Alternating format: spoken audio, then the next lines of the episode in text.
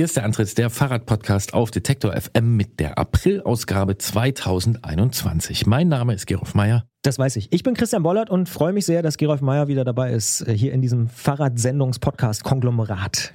Die Freude ist ganz meinerseits. Das freut mich. Wie geht's dir? Wieder gut. Wieder gut. Das heißt, da ging es dir mal nicht so oder befriedigend. Es ging mir zwei Wochen schlecht. Also wirklich schlecht. So. Aber kein Corona. Nee, zweimal getestet. Also auch der Selbsttest hat nicht ausgereicht. Als ich meinem, meiner Hausärztin am Telefon die Symptome schilderte, dann hat sie gesagt, Sie kommen mal doch lieber hier in die Praxis und lassen sich nochmal testen. Und ähm, war dann aber zum Glück negativ. Und ich bin eigentlich ganz zufrieden, weil ich werde oft so zum, zum Saisonwechsel, also wenn es wenn's, wenn's warm wird, werde ich mal richtig krank und wenn es kalt wird, werde ich meistens mal richtig krank. Und diesmal habe ich es geschafft, vor der Zeitumstellung krank zu werden und auch bevor es dann so warm ist, wie es jetzt warm ist. Also ich bin gerade richtig genesen, glaube ich.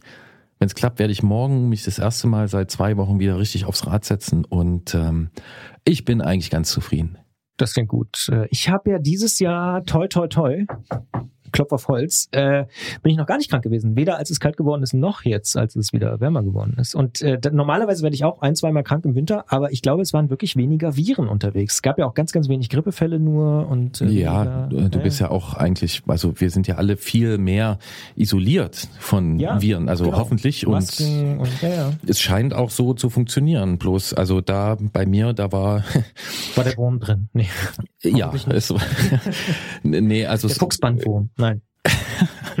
nee, der war's, glaube ich nicht. Ich habe mich aber nicht auf den testen lassen. Hm. Hättest du mal machen können, ne? Ja, hätte ich machen können und jetzt äh, freue ich mich einfach, dass es irgendwie wieder geht und damit ist das auch alles irgendwie äh, cool und ich freue mich auf diese Sendung. Ich freue mich auf den Podcast. Na gut, dann freuen wir uns beide auf was und jetzt freue ich mich auf Better Oblivion Community Center mit dem wunderbaren Song Dylan Thomas.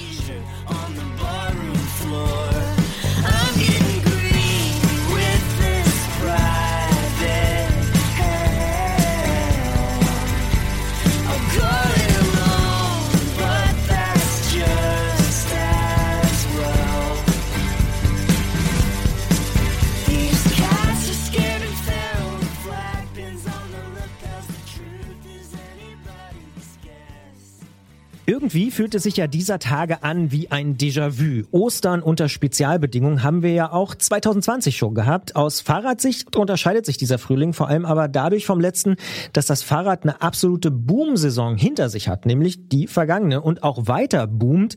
Dementsprechend viele Menschen fahren mit dem Rad in die Natur und da haben wir uns gedacht, Mensch, wir sprechen mal drüber, wie man sich dort eigentlich richtig verhält und was man vielleicht auch lieber nicht machen sollte.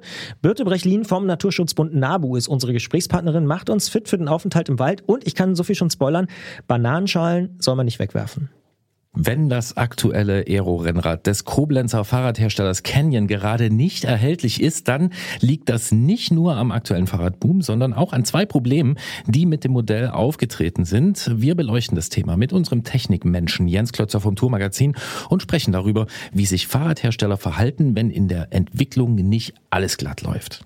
Und in der Ausfahrt des Monats lerne ich in dieser Episode die nächste mir bisher unbekannte Fahrradspielart kennen und empfehle, wer auch nicht weiß, was Mooney-Cycling ist, der oder die sollte unser Gespräch mit unserem neuen Detector FM Redakteur Ole auf keinen Fall verpassen. Ich lerne so viel wie selten bei diesem Podcast. Und auch überhaupt nicht verpassen sollte man das folgende Gespräch mit Burkhard Stork, der aufmerksamen Hörerinnen und Hörern dieses Podcasts schon bekannt sein könnte, denn bis Ende März ist er Bundesgeschäftsführer des Allgemeinen Deutschen Fahrradclubs ADFC gewesen und ist jetzt im April zum Zweirad-Industrieverband ZIV gewechselt. Wir sprechen darüber, was er mitnimmt von rund zehn Jahren ADFC, welchen Kurs der ZIV unter seiner Führung nehmen könnte und was die großen Aufgaben der kommenden Jahre sein werden. Das das alles gibt's nach diesem Song.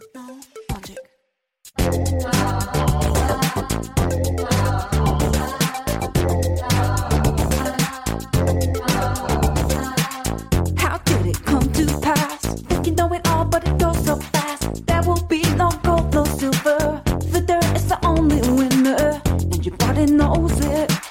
Do you know what's, what's going on?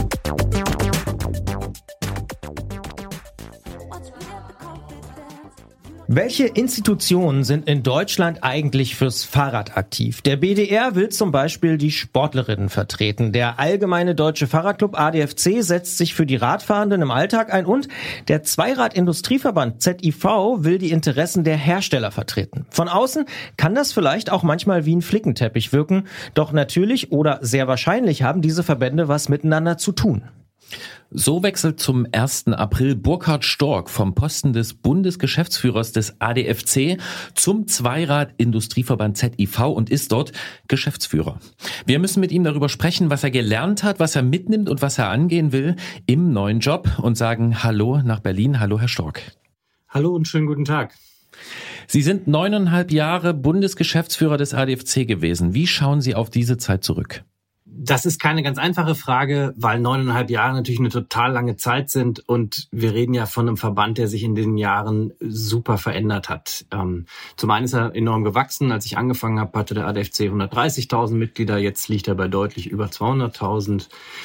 Vor allem aber hat der ADFC, und wahrscheinlich ist das das Wort, was mir am, am deutlichsten im Sinn bleibt, einen enormen Wandel hinter sich. Ähm, ich habe in der Zeit miterleben dürfen und auch ein bisschen mithelfen dürfen, dass aus einem Verband, der so ein bisschen aus der Ecke und aus der Nische heraus immer wieder gesagt hat, ja, aber Fahrradfahren auch, ähm, sich ein Verband entwickeln konnte, der wirklich in der Mitte einer Bewegung steht, die mehr Fahrrad will und zwar nicht nur mehr Fahrrad, weil es irgendwie das Hobby von ein paar Nerds ist, sondern weil es aus ganz vielen Richtungen gut ist, weil es gut ist für Städte, weil es gut ist für Menschen, weil es gut ist fürs Klima. So, also ein Verband, der wirklich äh, eine breite Zustimmung hat, der medial gut wahrgenommen wird, ist der ADFC heute und Wandel ist das Stichwort, was mir da im Sinn bleibt. Können Sie diesen Wandel in den letzten zehn Jahren vielleicht irgendwie ein bisschen konkreter noch machen? Ja, wir haben vor zehn Jahren eine Situation gehabt, in der sich so die ganze Bewegung für das Fahrrad sehr defensiv verhalten hat. Wir haben immer wieder gesagt, ja, wäre doch schön, wenn wir auch dabei wären. Und ähm, wir hatten eine Situation, in der sehr viele, sagen wir mal, Wortführer tatsächlich Wortführer waren, also Männer, die total gerne Fahrrad fahren und die ihr Hobby da ausleben wollten. Und äh, wir haben es ähm, nicht so häufig gehört, dass dann mal deutlich gesagt wurde, dass, dass es auch für eine Gesamtbevölkerung gut ist oder dass es auch Menschen gibt, die vielleicht gerne Fahrrad fahren wollen, aber sich heute noch nicht trauen. So, das ist was, was übrigens weltweit so war. Ähm, und in den letzten zehn Jahren hat sich das massiv gedreht, haben wir das massiv drehen können. Ähm, der ADFC versteht sich heute nicht als Verband für Radfahrende, sondern als Verband für mehr Fahrrad. Ähm, und genau das ist, hat sich in der Bewegung gedreht. Wir wollen ähm, nicht toller Fahrrad fahren können, diejenigen, die heute schon Fahrrad fahren, sondern der ADFC will, wie alle seine Schwesterorganisationen, weltweit inzwischen, dass mehr Menschen Fahrrad fahren können und mehr Menschen aufs Fahrradfahren eingeladen werden und weil Radfahren insgesamt gut ist. Und das ist ein massiver Wandel, den wir weltweit sehen. Und nur deswegen, weil es diesen Wandel gegeben hat, gibt's jetzt ja auch den Wandel in der medialen Wahrnehmung und in der Politik.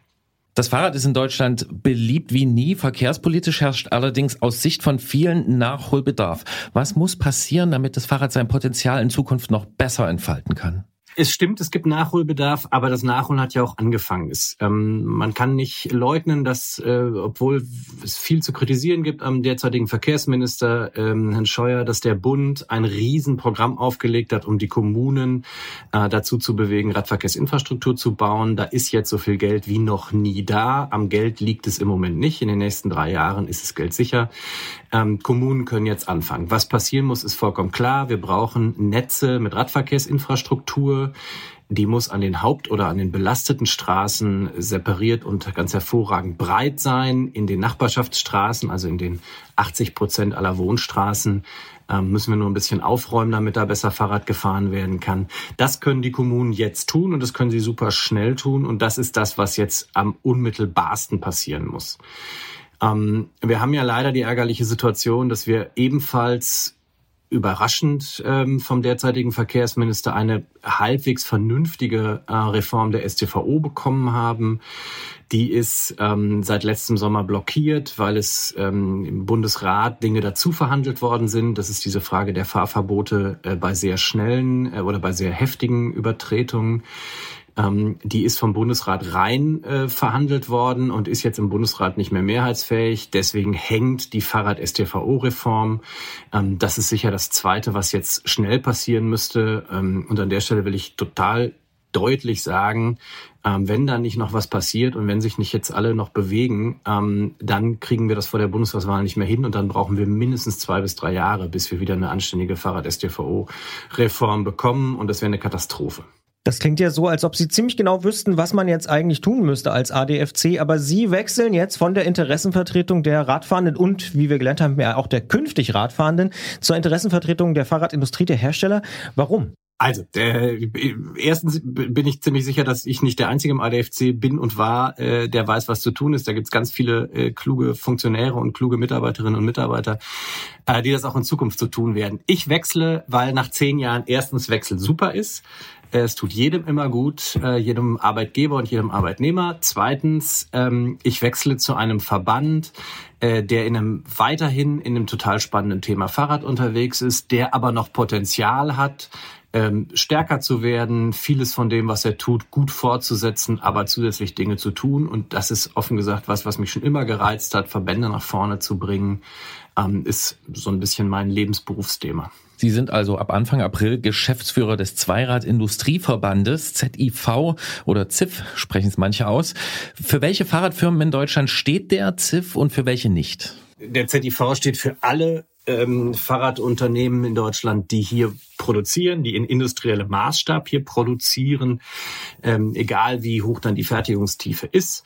Der ZIV steht erstmal für alle Unternehmen, ähm, natürlich vor allen Dingen für die mit einem Anspruch, Qualität zu liefern. Das sind sicher nicht nur die hochpreisigen Unternehmen, sondern es sind auch die Unternehmen, die einfachere Räder bauen. Äh, erstmal steht der ZIV für alle Fahrradunternehmen. Jetzt haben Sie eine relativ klare Analyse gehabt, was beim ADFC, ich sag mal so vor zehn Jahren, besser laufen konnte. Äh, wissen Sie das jetzt eigentlich auch schon beim ZIV oder haben Sie zumindest eine Vorstellung? Würden Sie vielleicht auch sagen, da gibt es so ein paar Sachen, die müsste man ändern? Ich arbeite mich jetzt schon seit ein paar Wochen natürlich ein. Ich weiß seit ein paar Monaten, dass ich wechsle und ich ähm, rede mit enorm vielen Menschen. Das habe ich natürlich auch ähm, im, zu ADFC-Zeiten schon getan. Das Erste, was ich gelernt habe, ist, ich habe von außen deutlich unterschätzt, wie aktiv der ZIV äh, bereits ist, vor allen Dingen im Bereich äh, Normung und Technik. Ähm, das ist ein Bereich, gebe ich auch sofort zu, in den ich von außen überhaupt keinen Einblick hatte. Bin auch kein Ingenieur, ne? ich verstehe da nicht so wahnsinnig viel von, aber ich bin ausgesprochen beeindruckt, wie viel der ZTV da tut. Mein Vorgänger Siegfried Neuberger, der ja im letzten Juni überraschend verstorben ist, war lange Zeit sowohl Vorsitzender der DIN-Norm-Arbeitsgruppe, der EN-Norm-Arbeitsgruppe, also auf europäischer Ebene, als auch der Weltorganisationsarbeitsgruppe äh, ISO. Das ist etwas, was ich von außen nicht wahrgenommen habe und was natürlich für Qualität im Fahrrad unfassbar steht und wo der ZIV wirklich schon viel tut. Der zweite Bereich, in dem der ZIV viel tut, von dem ich auch bislang nicht viel verstehe, ist ähm, Trade and Customs. Also wie gelingt es uns überhaupt in Europa einen Markt offen zu halten, damit nicht Fahrräder aus Nicht-Marktwirtschaften so deutlich den Markt überschwemmen, dass hier Herstellung überhaupt nicht mehr möglich ist. Ähm, auch das ein Bereich, in dem der ZTV schon viel tut. Es gibt immer wieder Vorwürfe ähm, von außen, der ZTV sei nicht politisch genug, sei in Berlin nicht sichtbar genug, ähm, sei im Wirtschaftsministerium und in anderen nicht genug vertreten ob diese Vorwürfe alle eins zu eins stimmen, ähm, soweit so tief bin ich jetzt noch nicht drin, um das sagen zu können. Aber klar ist natürlich, dass Präsidium und Vorstand des ZDV mich gefragt haben, ob ich wechseln will, weil sie daran etwas tun wollen, weil sie schon auch an der einen oder anderen Stelle sehen, dass Sichtbarkeit da verbessert werden könnte. Und damit ist die Analyse ziemlich schnell klar. Der ZDV macht, muss das weitermachen, was er bisher gut gemacht hat und muss stärker werden in Berlin in der Sichtbarkeit, muss Politikfelder außerhalb des Verkehrsministeriums stärker bearbeiten, muss vielleicht auch, da bin ich noch nicht ganz sicher, in den 16 Landeshauptstädten etwas stärker werden, weil es doch auch eine Reihe von Dingen gibt, ähm, die eher auf Bundeslandsebene liegen. Also stärken, stärken und äh, besser werden da, wo es noch Schwächen gibt. Und damit vertiefen wir das Thema, was wir äh, gerade schon mal angesprochen haben, noch natürlich ein bisschen hier im Podcast. Wer den Podcast hört, hat sozusagen den äh, Nachschlag, äh, die, die Zusatzinfos. Sie haben es schon so ein bisschen beschrieben, was, äh, ich sag mal, im Großen die Aufgaben sind. Was konkret werden Sie denn machen müssen jetzt? Zum einen äh, komme ich natürlich in eine etwas aufgeregte Situation. Wir haben angesichts der äh, Corona-Situation ja Gott sei Dank einen massiven Zuwachs äh, im Fahrradgeschäft. Äh, die ZTV hat Anfang März ja Zahlen veröffentlicht, 60 Prozent plus bei den Umsätzen der Hersteller im letzten Jahr. Gleichzeitig äh, sind wir natürlich in einer Situation, wo der Welthandel nicht so fließt, wie er fließen sollte. Das hat nicht nur mit Schiffen im Suezkanal zu tun, sondern es gab es auch vorher schon, das hat mit Corona zu tun. Wir werden also äh, uns gemeinsam nochmal die Lieferketten angucken müssen. Ähm, funktioniert die Skalierung bei den Zulieferern so, ähm, wie es aus Sicht der deutschen Unternehmen sein sollte? Können deutsche Unternehmen im Fahrradbereich gemeinsam im, bei den logistischen Dingen was tun? Also das da, da, scheint im Moment ähm, ein bisschen zu haken. Wir haben natürlich eine Reihe weiterer Herausforderungen. Der, der Bund hat, und das begrüßten die Unternehmen der Fahrradindustrie, das Lieferkettengesetz verabschiedet. Das heißt, für die großen Unternehmen zieht jetzt die Verantwortung nochmal deutlich an. Ähm, wo kommen eigentlich die Teile und die Einzelteile her? Fahrradindustrie hat da nicht jetzt in besonderer Form Probleme oder hat da nicht jetzt in besonderer Form ähm, Dinge, auf die sie achten müsste. Aber die gesamte deutsche Industrie muss da jetzt nachgucken, wo kommt unser Zeug genau her. Und das steht auch für die Fahrradindustrie an. Vor Corona hatte ich natürlich, also als ich noch beim ADFC war, natürlich auch schon mit Unternehmen zu tun. Und äh, wenn ich die besucht habe und gefragt habe, na, was, was, was läuft denn gut und was nicht, dann kam immer Fachkräftemangel. Wir haben niemanden, wir kriegen niemanden. Ich könnte viel mehr Fahrräder verkaufen, wenn ich mehr Leute hätte, habe ich da dauernd gehört. Das Thema ist völlig in den Hintergrund geraten. Ich kann mir ehrlich gesagt nicht vorstellen, dass das tatsächlich so ist, sondern ich glaube, die anderen Probleme haben sich in den Vordergrund gedrängt, ähm, sondern und, und wenn jetzt ähm, sich alles beruhigt hat und Corona, äh, die Corona-Folgen absehbar äh, sind und dann wird dieses Thema Fachkräftemangel, glaube ich, wieder massiv nach vorne drängen. Und ich habe den Eindruck, dass wir zusammen mit dem Fahrradhandel da dringend dran müssen und gucken, wie kriegt man ähm, Fahrradherstellung und Fahrradhandel zu wirklich attraktiven Jobs. Sie haben es eben schon anklingen lassen. Die Fahrradindustrie hat gerade heftige Wachstumsschmerzen. 2020 sind in Deutschland 16,9 Prozent mehr Fahrräder verkauft worden als im Vorjahr, über 5 Millionen insgesamt. Gleichzeitig gibt es ungeahnte Lieferprobleme durch Fahrradboom, Corona-Krise und Containermangel auch. Wie geht das weiter? Was kann man da machen? Ich bin noch nicht beim ZIV und bin noch nicht in den Tiefen drin und hatte jetzt natürlich auch ähm, nicht, an, äh, nicht zuletzt wegen Corona keine Gelegenheit, mit, mit, mit ganz vielen Firmen äh, zu gucken. Was ich höre, ist, dass die Zulieferfirmen, auch gerade die asiatischen Zulieferfirmen, dass es da sehr gut gelungen ist zu skalieren und dass auch die Probleme, die wir vor ein, etwa einem Jahr hatten, dass Firmen tatsächlich zumachen mussten und ganze Lieferstrecken, äh, ganze Produktionsstrecken nicht funktioniert haben, äh, bei den Zulieferern. Das scheint bewältigt zu sein. Ja, wir, wir haben jetzt offensichtlich, mal gucken, wie es im Suezkanal weitergeht. Wir haben jetzt offensichtlich äh, ein paar Wochen deutliche Zulieferprobleme, wie der Rest der deutschen Industrie auch. Aber äh, eigentlich bin ich ganz zuversichtlich, dass sich das zum Sommer hin äh, klärt und dass dann auch die deutschen Produktionsunternehmen äh, die Endfertigung gut wieder hinkriegen. Wenn man sich mal so ein bisschen in der Branche umhört, vor allen Dingen auch bei kleineren und mittleren Herstellern, dann hört man allerdings oft, dass es äh, doch ziemlich große Probleme sind. Also Rahmen und Komponenten gibt's teilweise erst in KW 50 oder 51 wieder oder sogar erst 2022. Kann der ZIV da wirklich helfen? Also ich bin noch nicht beim ZTV, deswegen ist auch das wieder eingeschränkt, was ich sage. Ich glaube immer daran, und das so habe ich jetzt viele, viele Jahre auch beim ADFC äh, helfen können, dass Kooperation gut ist. Ich glaube immer daran, dass es gut ist, miteinander zu reden. Wenn es den Verbrauchern nützt, darf die Industrie ja intensiv zusammenarbeiten. Das hat nichts mit Kartell zu tun, sondern wie gesagt, wenn es dem Verbraucher nützt. Ich weiß, dass Unternehmen schon miteinander reden, ob man nicht bestimmte Dinge gemeinsam tun kann, äh, gerade im Transport. Ich weiß, dass ähm, als wir im letzten äh, Frühsommer ähnliche Lieferprobleme hatten, dass Unternehmen sich zusammengeschlossen haben und äh, Container gemeinsam über den neuen Seidenstraßenzug haben transportieren lassen. Vielleicht ist da noch Spiel drin, da wird der ZTV sicher die Kommunikation voranbringen in den nächsten Wochen. Aber ob das wirklich was hilft, das kann ich ehrlich gesagt von außen noch nicht sagen. Sie haben von das Lieferkettengesetz angesprochen und äh, Produktionsbedingungen von Fahrrädern und Fahrradteilen, Komponenten. Ähm, höre ich daraus, dass äh, die Perspektive einer Produktion in Europa wieder ein bisschen stärker wird? Also die Perspektive wird stärker. Das ähm, ist in den letzten Jahren ja schon deutlich geworden. Ja, ähm, schon auch aus meinem alten, äh, meiner alten Aufgabe heraus war das wahrnehmbar. Äh, Portugal wird häufig genannt, Bulgarien wird häufig genannt. Die Zahlen geben jetzt ähm, noch nicht her, dass da wirklich so wahnsinnig viel passiert ist und dass wir zurzeit große Mengen äh, schon aus diesen Ländern bekommen.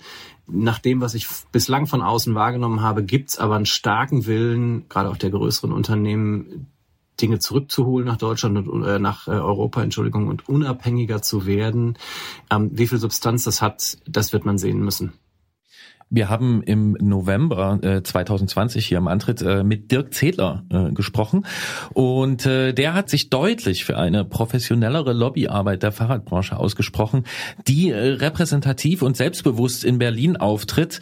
Ähm, da kamen auch Vergleiche auf zum äh, VDA, also zur ZIF-Parallele äh, beim äh, Auto. Wird das unter Ihrer Führung passieren? Äh, ja, ich glaube eindeutig, dass äh, der Vorstand und Präsidium des ZIV sich für mich entschieden haben, weil ich in den letzten Jahren versucht habe, genau das zu zeigen, äh, professionell und, äh, und äh, sehr, sehr, sehr selbstbewusst hier in Berlin ein Verkehrsmittel zu vertreten, von dem viel mehr äh, Fahrzeuge im Markt sind, nämlich über 70 Millionen, als äh, der VDA im Markt hat. Und ich glaube auch, ähm, dass der ADFC in den letzten Jahren unter meiner Führung gezeigt hat, dass das geht, professionelle hauptamtliche Lobbyarbeit in Berlin zu machen und dass auch die Fahrradbranche in der Lage ist, das zu tun. Ja, ganz klares Ja, äh, dafür trete ich an. Einschränkungen. Äh, selbstverständlich ist, sagen wir mal, die volkswirtschaftliche Bedeutung äh, und die Wertschöpfungs, die Wertschöpfung im Fahrrad insgesamt etwas geringer als im Auto noch. Äh, von daher ist auch vollkommen klar, dass der VDA mit seinem riesigen Apparat, den er hier in Berlin hat, immer der deutlich größere Vergleichspartner sein wird. Äh, wir werden nicht äh, so viele Abteilungen und so viele Menschen jemals beschäftigen können wie der VDA. Aber vollkommen klar ist, der ZTV wird sich hier ganz neu aufstellen in Berlin und er wird wachsen, er wird neue Arbeitsbereiche übernehmen, wird im Hauptamt wachsen und wird sehr selbstbewusst hier auftreten. Jetzt haben Sie das schon so sehr selbstbewusst auch zusammengefasst und auch mit der Zahl äh, um sich geworfen und aber natürlich auch ehrlicherweise das schon nochmal so ein bisschen in Relation gesetzt. Aber Sie haben auch gesagt, noch nicht. Also glauben Sie, dass äh, die Fahrradindustrie im Vergleich zur Autoindustrie die Lücke etwas schließen kann in den nächsten Jahren? Mit Betonung auf etwas ja eindeutig. Ähm, wir sind äh, in diesem Fall heißt wir jetzt schon die Fahrradindustrie in den letzten fünf, also zwischen 14 und 19, da gibt's untersuchte Zahlen um fast 20 Prozent gewachsen in der Beschäftigung im Umsatz um fast 50 Prozent und da ist noch nicht mal der Corona-Sprung vom letzten Jahr mit drin. Also äh, plus 20 Prozent in der Beschäftigung sind ist fantastische Zahlen da wird äh, etwas werden wir die Lücke füllen können, ähm, zumal ja auch im Fahrrad äh, die Zahl der Dienstleistungsarbeitsplätze größer wird. Überhaupt keine Frage. Ich freue mich auch sehr darauf, noch tiefer das Thema mittelständische Zulieferer zu verstehen, denn natürlich gibt es gerade im Fahrrad sehr, sehr, sehr viele mittelständische äh, Unternehmen, die in der Regel abseits der großen Zentren produzieren. Und ich glaube, dass da noch interessante ähm, Perspektiven drin sind, denn gerade da ist ja das, wo es der Automobilindustrie wirklich wehtun wird, wenn äh, die vielen kleinen Zulieferer die in der Fläche produzieren, ähm, wenn es denen beim Auto schlechter gehen wird. Also etwas in die Lücke, ja. Aber wir reden nicht über 200.000 zusätzliche Arbeitsplätze in der Fahrradindustrie, die vom Auto kommen können, denke ich. Wenn man sich so umhört und ja, ich sag mal so Stimmen sammelt auch zur Fahrradindustrie, dann hört man immer mal wieder eine Kritik, dass sich gerade Mountainbike-Hersteller zu wenig um die Nutzung ihrer Produkte kümmern. Also in Bayern drohen ja aktuell großflächige Trailsperrungen. In Baden-Württemberg ist Mountainbiken auf Wegen unter zwei Metern illegal. Alles haben wir hier auch schon im Podcast diskutiert. Wird es unter Burkhard Stork von der Industrie ja mehr Problemorientierung für dieses Thema geben und vielleicht sogar Lobbyarbeit für genau diese Themen? Also erstens, ähm, meine Wahrnehmung, auch schon beim ADFC und meine, auch meine Wahrnehmung in den letzten Wochen ist eine andere. Nicht zuletzt der Motorhersteller Bosch, Weltmarktführer, engagiert sich aus meiner Sicht bei dem Thema ausdrücklich und wie ich finde auch sehr kräftig und wahrnehmbar. Selbstverständlich werden wir auch dieses Thema adressieren müssen. Wir haben eine Reihe von Themen, ähm, wo nicht genug im Blick ist, was eigentlich mit der Nutzung äh, der Produkte der Fahrradindustrie passiert.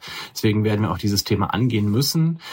Vielleicht bin ich als Person so gestrickt, aber mein, mein Learning beim ADFC, wenn es rund um dieses Thema ging, war immer, lass uns von Anfang an über eine Lösung nachdenken, die nachhaltig lange funktioniert. Das heißt nicht, äh, maximale Rechte für Mountainbiker drei Jahre raushauen und dann schlägt eine Stimmung um, sondern lass uns von Anfang an mal mit den Touristikern, äh, mit den Kommunen in der Naherholung und mit anderen darüber reden, wie wir verträglich, Deutscher Wanderverband fällt mir sofort ein, wie wir verträglich gemeinsam ein Szenario beschreiben können, zu dem wir wollen.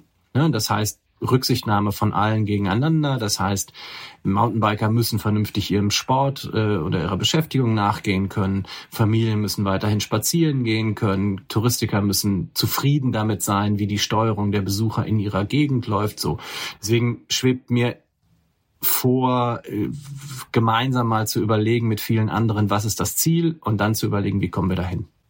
Sie haben vorhin das äh, Problem des Fachkräftemangels angesprochen. Können wir da noch ein bisschen konkreter werden? Also wie groß ist das? Oder andersrum gesagt, für junge Menschen, welche Chancen äh, gibt es da, wenn man heute quasi in die Fahrradindustrie einsteigt?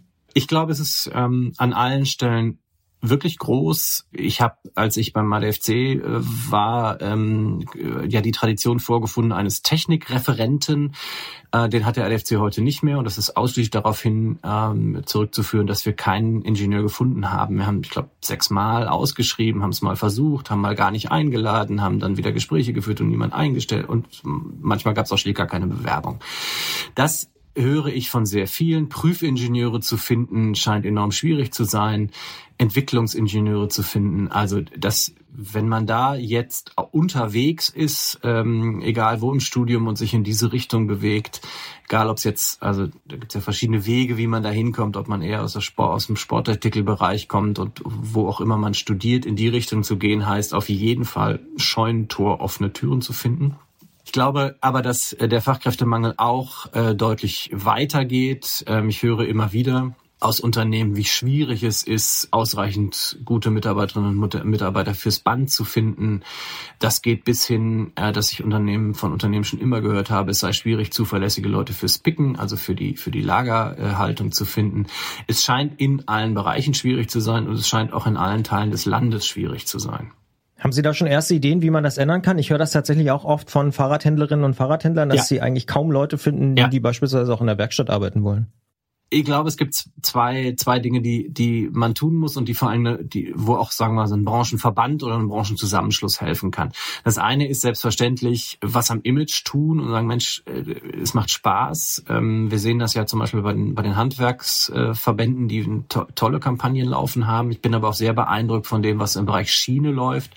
Schienenjobs.de ähm, ist ein toller Zusammenschluss von Arbeitgebern aus dem Schienenbereich. Da kann man auf jeden Fall was tun. Das zweite ist, wir werden auch mit den Unternehmen und wenn wir über den Handel reden, der ja nicht zum ZDV gehört, aber mit dem uns natürlich eng verbunden fühlen, ähm, mit, mit äh, den Handelsverbänden mal darüber nachdenken müssen, ähm, was machen die im Moment jetzt schon dafür, dass das attraktiver wird, da zu arbeiten und äh, kann man daran noch mal was tun, kann man selber an der Ausbildung was tun, kann man selber was daran tun, ähm, dass man sich seinen Nachwuchs stärker bindet, ähm, was ist mit den Wegen, die, die die großen Unternehmen häufig gehen. Also Betriebspraktika kann man während des Studiums schon, schon ähm, Kontakte knüpfen. Das gibt es mit Sicherheit Unternehmen im Fahrradbereich, die das alles schon gut machen und die da äh, meine klugen Tipps nicht brauchen. Aber mit Sicherheit wird es auch gut sein, ähm, sich dazu äh, zu verbinden und zu sagen, was können wir als viele Unternehmen gemeinsam tun. Dann wollen wir zum Abschluss noch fragen, Herr Stork, wie viel ADFC wird in Ihrer Arbeit beim ZIV enthalten sein? Ähm, das ist eine schöne Frage. Also manches fällt weg. Ähm, der ADFC hat zigtausende Ehrenamtler, die ihr Ehrenamt aus einem Hobby heraus machen. Das schätze ich ungemein, das ist faszinierend. Das ist beim ZTV nicht so. Da gibt es äh, natürlich auch viel Ehrenamt, aber das sind Unternehmerinnen und Unternehmer, äh, Mitarbeiterinnen und Mitarbeiter aus, aus Unternehmen, die das aus einem anderen ähm, Motivation heraus machen, auch sehr engagiert, aber das ist so, ich habe meiner Familie versprochen, dass viele Sitzungen, die im Moment samstags nachmittags oder äh, mittwochs abends stattfinden, künftig in Corona vorbei ist, dann zu Bürozeiten in der Woche stattfinden. Also das, da ändert sich deutlich was, das nehme ich nicht mit. Was ich mitnehme, ist aber, dass Menschen tatsächlich für ein Produkt brennen, fürs Fahrrad brennen, viel, viel mehr als an anderen Stellen. Also es ist nicht ein Tier, der Tierfutterverband oder irgendwie sowas, wo, wo es ein bisschen ähm, vielen vielleicht schwerfällt, sich mit dem Produkt zu identifizieren. Und wir, ich wechsle äh, zu einem Verband, ähm, wo wirklich viele, viele Leute total Spaß an dem Produkt haben, die Zukunft des Produktes viel größer denken als heute und sich darüber klar sind, dass es ein Produkt ist, das schon mal eine völlig andere Bedeutung gesellschaftlich hatte und das auch wieder kriegen wird. Deswegen freue ich mich auch so darüber, dass der Wechsel gelungen ist und ich das Fahrrad mitnehmen kann. Das sagt Burkhard Stork. Er wechselt vom ADFC zum Zweiradindustrieverband ZIV und freut sich, dass er sein Fahrrad mitnehmen kann. Wir freuen uns, dass Sie uns äh, Ihre ersten Gedanken und Überlegungen mitgeteilt haben und wir darüber sprechen konnten. Denn es ist ja auch ganz offensichtlich, es gibt relativ viele Herausforderungen, wie man so schön deutsch sagt. Äh, dementsprechend viel Erfolg für Ihre Arbeit. Vielen Dank. Vielen Dank.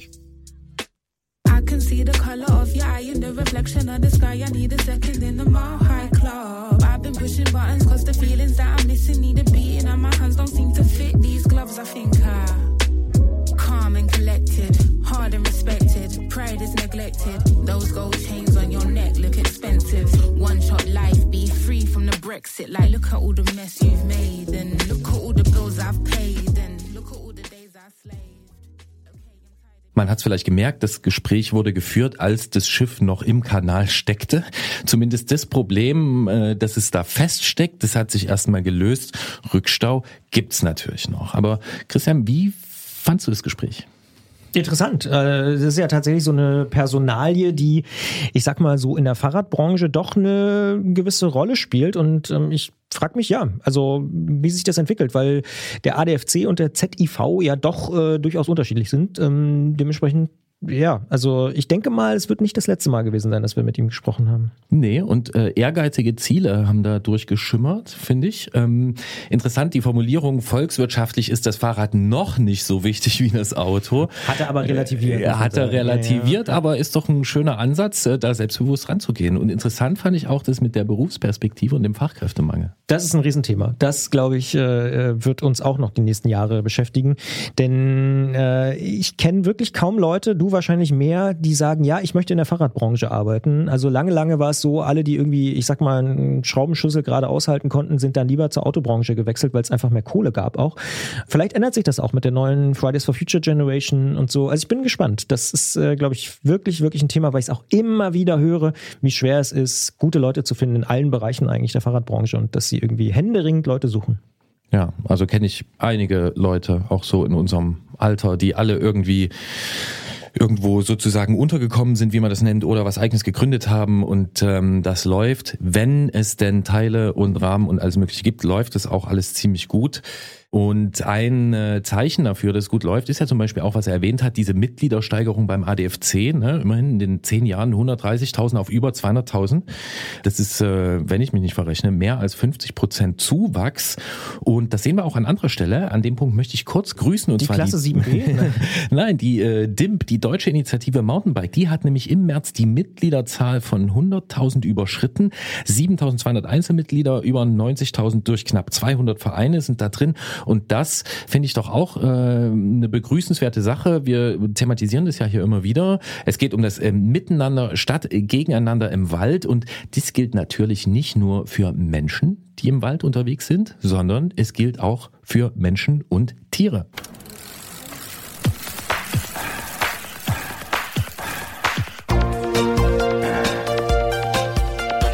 Antritt: Alles rund ums Radfahren bei Detektor FM. Eigentlich könnte man sich doch freuen. Die Menschen kaufen Fahrräder wie verrückt. Statt mit dem Flugzeug zu verreisen, bleibt man in der Region.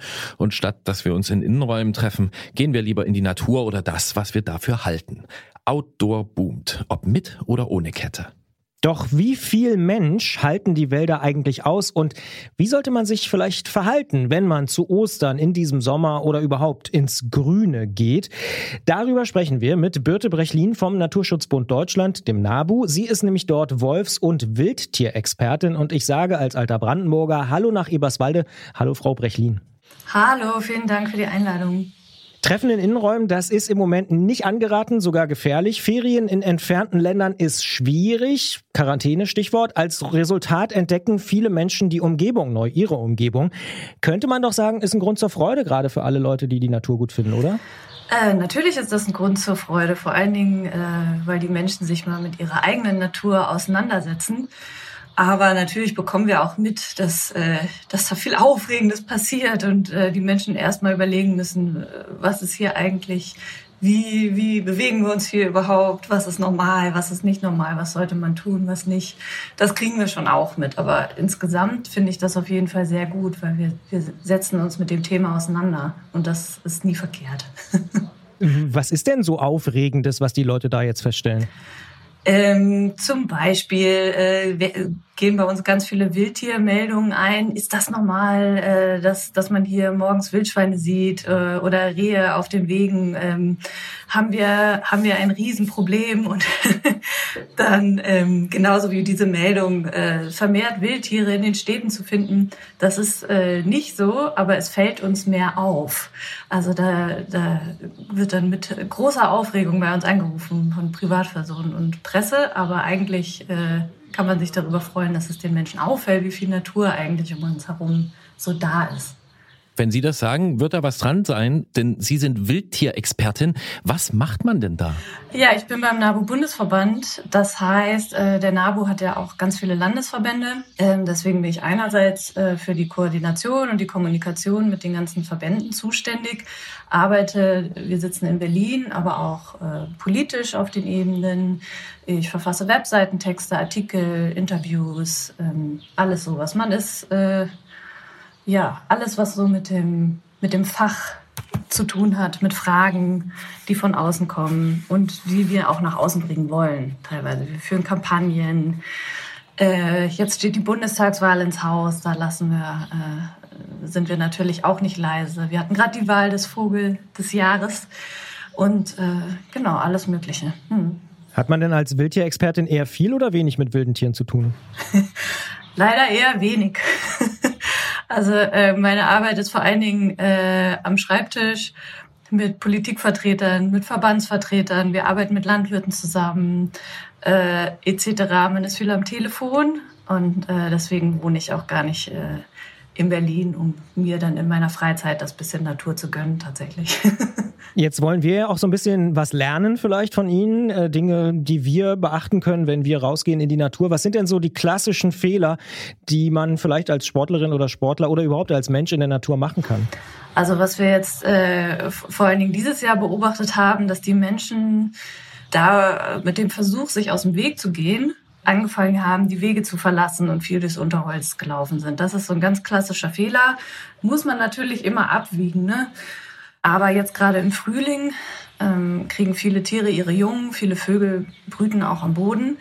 Äh, und wenn man die jetzt stört, dann kann man da echte Schäden anrichten. Genauso kann man ähm, zarte Frühblüher zertreten und so weiter. Also das Wichtigste ist eigentlich immer, und das gilt eigentlich für alle Gebiete, wo man ist, auf den Wegen zu bleiben. Was sind denn das für Schäden, die Sie ansprechen, die man dann anrichten kann? Was bedeutet das denn konkret?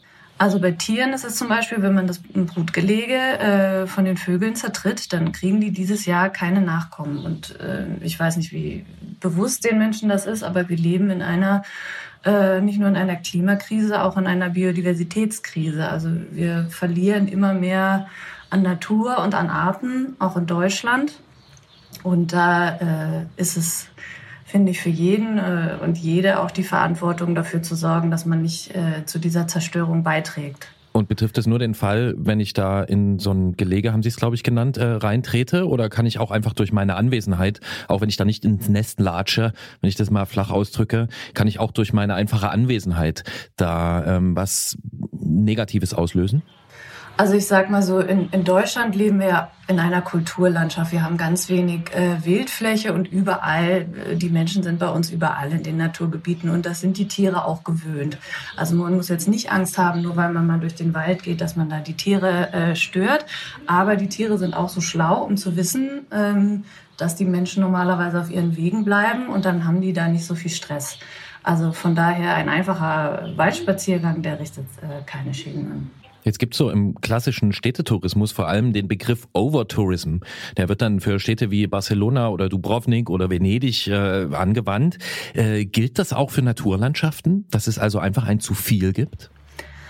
Also wir leben in diesem Land und, dieses Land mit uns. Deswegen gehe ich jetzt nicht davon aus, dass wir an sich zu viel für unser eigenes Land sind, wenn man versteht, was ich meine. Was aber schon der Fall ist, dass äh, wir vielleicht auch wieder erlernen müssen oder wieder erlernen müssen, wie wir, wie wir umgehen ähm, mit, mit der Freiheit auch, die wir hier in Deutschland haben. Es gibt hier ja ganz viele Freiheiten, natürlich gibt es auch viele Regeln, ähm, aber dass man sich da, äh, da wieder reinstellt. Also ich glaube schon, dass unsere, unsere Landschaft uns vertragen kann, wenn wir ordentlich damit umgehen.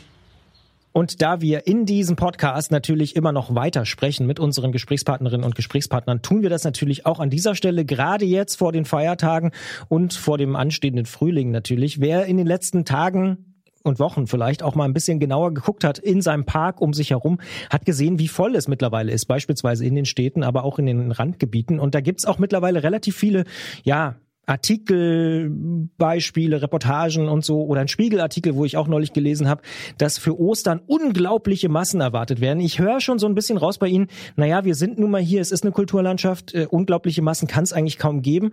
Aber äh, haben Sie da schon so ein bisschen, ich sag mal, Respekt davor, wenn jetzt alle auf einmal rausrennen?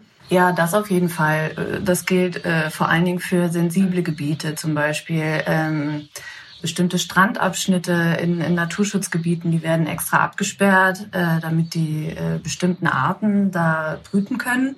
Und daran sollte man sich dann auch halten. Also das Problem ist eigentlich weniger, ob wir jetzt äh, 10 oder 20 Leute am Strandabschnitt sind. Das ist weniger das Problem, als wenn man die, die Regeln missachtet, die es dann gibt. Wir haben ja in den Naturschutzgebieten äh, Schilder, Absperrungen, Hinweise, um eben zu zeigen, was darf ich hier und was nicht. Und wenn man sich daran hält, dann äh, gibt es eigentlich auch kein Problem. Wir lesen an verschiedenen Stellen, dass äh, Verstöße gegen äh, Verhaltensvorschriften, wie Sie die genannt haben, dass sie deutlich angestiegen sind. Können Sie das bestätigen aus Ihrer Praxis? Äh, von den Berichten von unseren Naturschutzstationen kann ich das schon äh, bestätigen, auf jeden Fall. Natürlich macht uns das Sorge, aber vielleicht ist es auch eine Chance zu sehen, wo wir ansetzen müssen, um, den, um wieder in, in die Kommunikation mit den Menschen zu treten, um, damit wir alle lernen, wie, wie geht man hier mit der Natur um. Also äh, ich glaube, vieles Vergessene äh, können wir wieder erlernen. Und auf der anderen Seite, die, die Menschen, die jetzt bei uns äh, in Deutschland Urlaub machen, die machen ja sonst vielleicht Urlaub woanders wo nicht so stark darauf geachtet wird, wo die aber die gleichen Regelverstöße eingehen, ähm, wo die das aber vielleicht nicht lernen. Deswegen sehe ich das auch als Chance, dass wir jetzt gemeinsam wieder lernen können, mit der Natur umzugehen. Stichwort Chancen, bleiben wir vielleicht direkt dabei. Welche Möglichkeiten sehen Sie denn? Und ich höre das auch schon raus, dass Sie da grundsätzlich optimistisch sind, dass die Leute jetzt in ihrer Nahumgebung irgendwie auf ja, Naturerlebnisse aus sind. Welche Möglichkeiten sehen Sie denn, ähm, dass man rausgeht, dass man da Dinge macht und gleichzeitig eben die Natur auch bewahrt? Ja, also ähm, wichtig ist erstmal so diese, dieses Grundprinzip, das man ja auch von dem Jedermannsrecht aus Schweden vielleicht kennt, äh, nichts als seinen Fußabdruck äh, zu hinterlassen. Ähm, das heißt, man nimmt nichts mit und man, man hinterlässt auch nichts. Ähm, auf der anderen Seite äh, Chancen viele, viele Spaziergehwege. Wir haben ein unglaubliches, äh, tolles Netz in Deutschland, finde ich, an Wanderwegen, Fahrradwegen, ähm, wo man, wo man Dinge erleben kann, Naturerlebnispfade. Wenn man das jetzt alles mal entdeckt und sich mal wieder umschaut, wie schön es, äh, wie schön es hier auch ist und wie unterschiedliche wie viele unterschiedliche Gebiete es in Deutschland auch gibt. Ich glaube, das ist eine ganz große Chance. Ja, da auch einfach, dass es, dass es den Menschen, dass die da, dass die Menschen Erholung finden für sich selber auch. Also im Englischen gibt es ja dieses schöne Schlagwort Leave No Trace. Ähm, das würden Sie auch unterstützen? Auf jeden Fall. Genau wie dieser Spruch Leave Nothing but Footprints. Also genau das ist das. Also manche Menschen fangen dann aus, äh, aus vermeintlicher Tierliebe, die vielleicht ein bisschen fehlgerichtet ist, äh, wollen die die Tiere füttern im Wald und sowas. Also das sollte man alles unterlassen, sondern wirklich die Tiere, äh, die Wildtiere müssen wild bleiben. Die, wir wollen die nicht füttern. Wir wollen also ähm, besonders in Naturschutzgebieten darf man aber auch keine Pflanzen pflücken. Äh, Müll muss man natürlich wieder mitnehmen. Also das ist einfach so Common Courtesy vielleicht, dass man das Gebiet genießt und es am besten Fall schöner hinterlässt, als man es vorgefunden hat. Jetzt sind wir hier ja ein zwar auch Naturliebhaber-Podcast, aber auch ein Fahrrad-Podcast und wollen uns deswegen noch ein bisschen ähm, das Gespräch auf das Fahrrad äh, bringen. 2020 wurden in Deutschland rekordverdächtige 5 Millionen Fahrräder verkauft und zwei der großen Trends dabei bilden das E-Mountainbike und die Gravel-Bikes. Äh, mit beiden kann man ins Gelände aufbrechen und dort kann man dann Bikepacking betreiben, also leichtes Gepäck zum Beispiel für Übernachtung im Wald mitnehmen. Wann sind Übernachtungen aus Wildexpertinnen-Sicht okay? Ja, also erstmal finde ich das natürlich ein super Trend. Ich gehöre selber zu den äh, Menschen, die gern Fahrradurlaub machen. Es ist in Deutschland ein bisschen äh, kompliziert, da jedes Bundesland äh, seine eigenen Regeln hat. Generell gilt aber in Naturschutzgebieten Campen, Feuer, alles komplett verboten. Äh, was es aber gibt, wenn man so ein bisschen Recherche betreibt, ähm, es gibt in einigen Bundesländern die Ausnahme, dass wenn man die, ähm, die Erlaubnis von dem Waldbesitzer oder der Besitzerin hat, äh, dass man da eine Nacht übernachten kann. Es gibt aber auch, das habe ich zum Beispiel letzten Herbst gemacht, ich bin den Spreeradweg runtergefahren und da gibt es ähm, Wasserwander. Zeltplätze, in denen man äh, umsonst zelten darf. Also es gibt oder zum Beispiel in der sächsischen Schweiz gibt es besondere Biwakstellen, wo man dann auch Feuer machen darf. Aber generell gilt auf jeden Fall vor allen Dingen nach den letzten drei Dürresommern, äh, Feuer machen im Wald ist leider total verboten.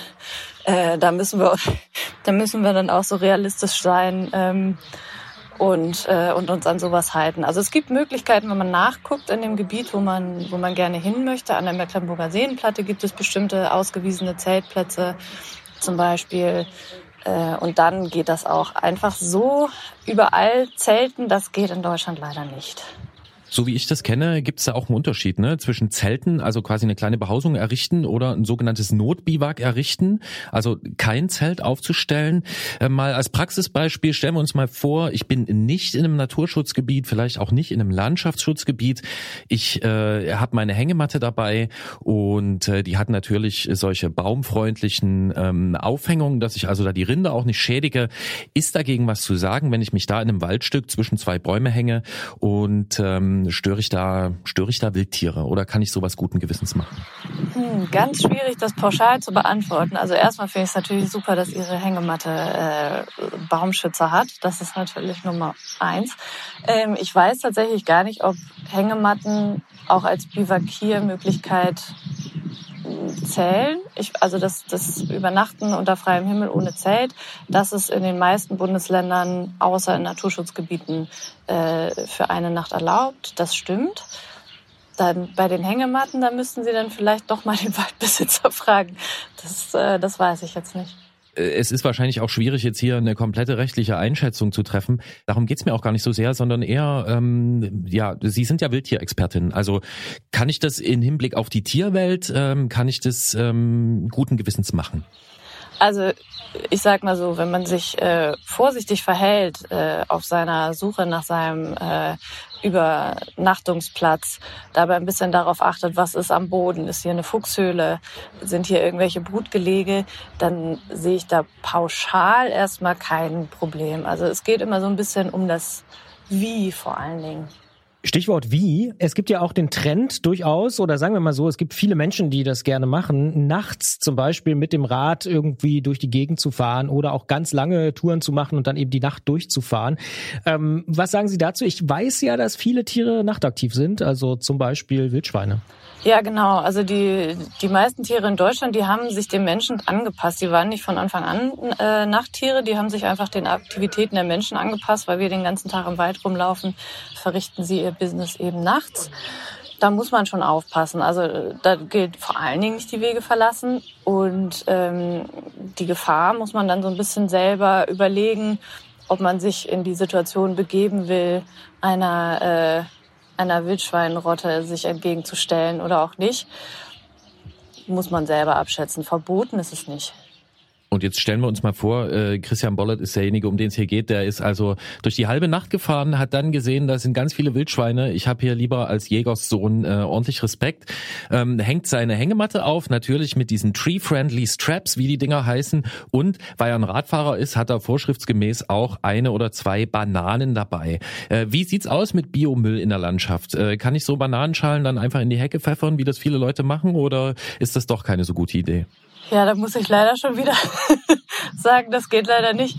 Ähm, Bananen kommen ja gar nicht äh, aus unseren Breitengraden. Die äh, sind im Regenwald in Brasilien ist das durchaus Biomüll, weil da so schnell, äh, da leben so viele Bodenorganismen, da geht diese Umwandlung von, äh, von Abfall zu Boden so schnell, dass die auch Bananen schaffen. Unsere einheimischen Bodenlebewesen, die schaffen so eine Banane leider nicht, die bleibt da leider lange liegen.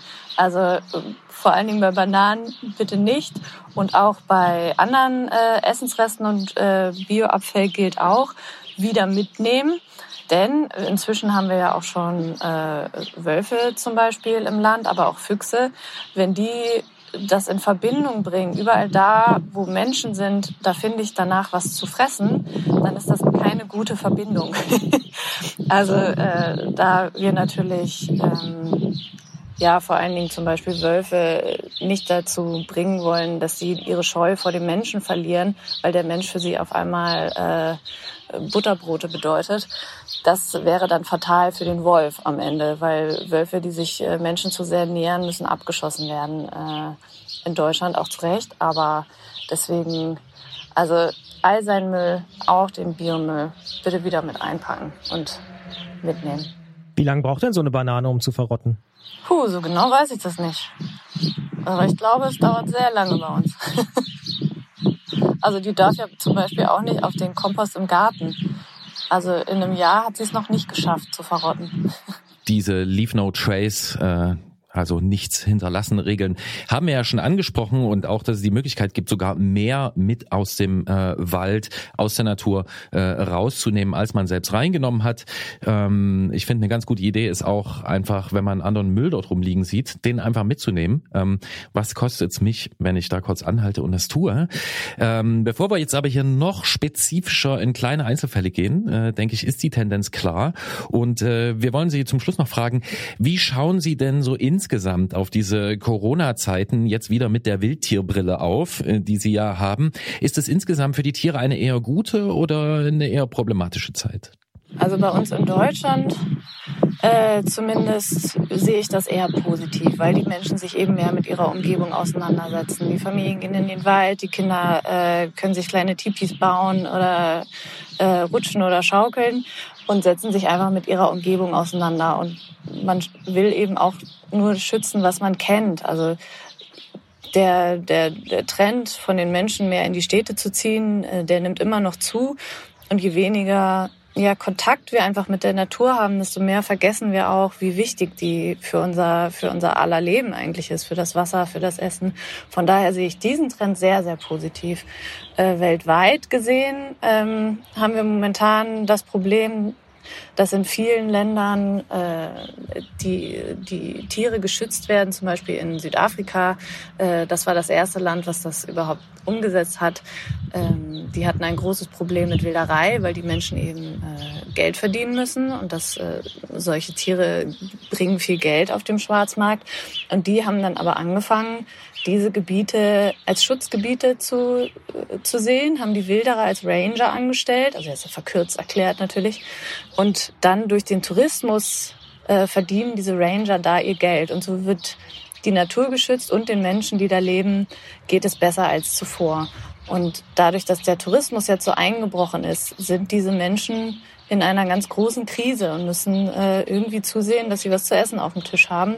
Und da sehe ich, glaube ich, weltweit eher, äh, eher die Probleme. Hm.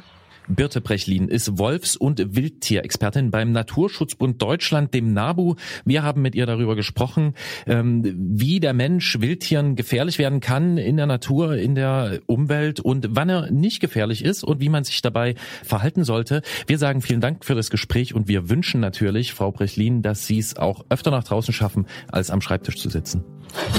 ja, ganz lieben Dank für die Einladung.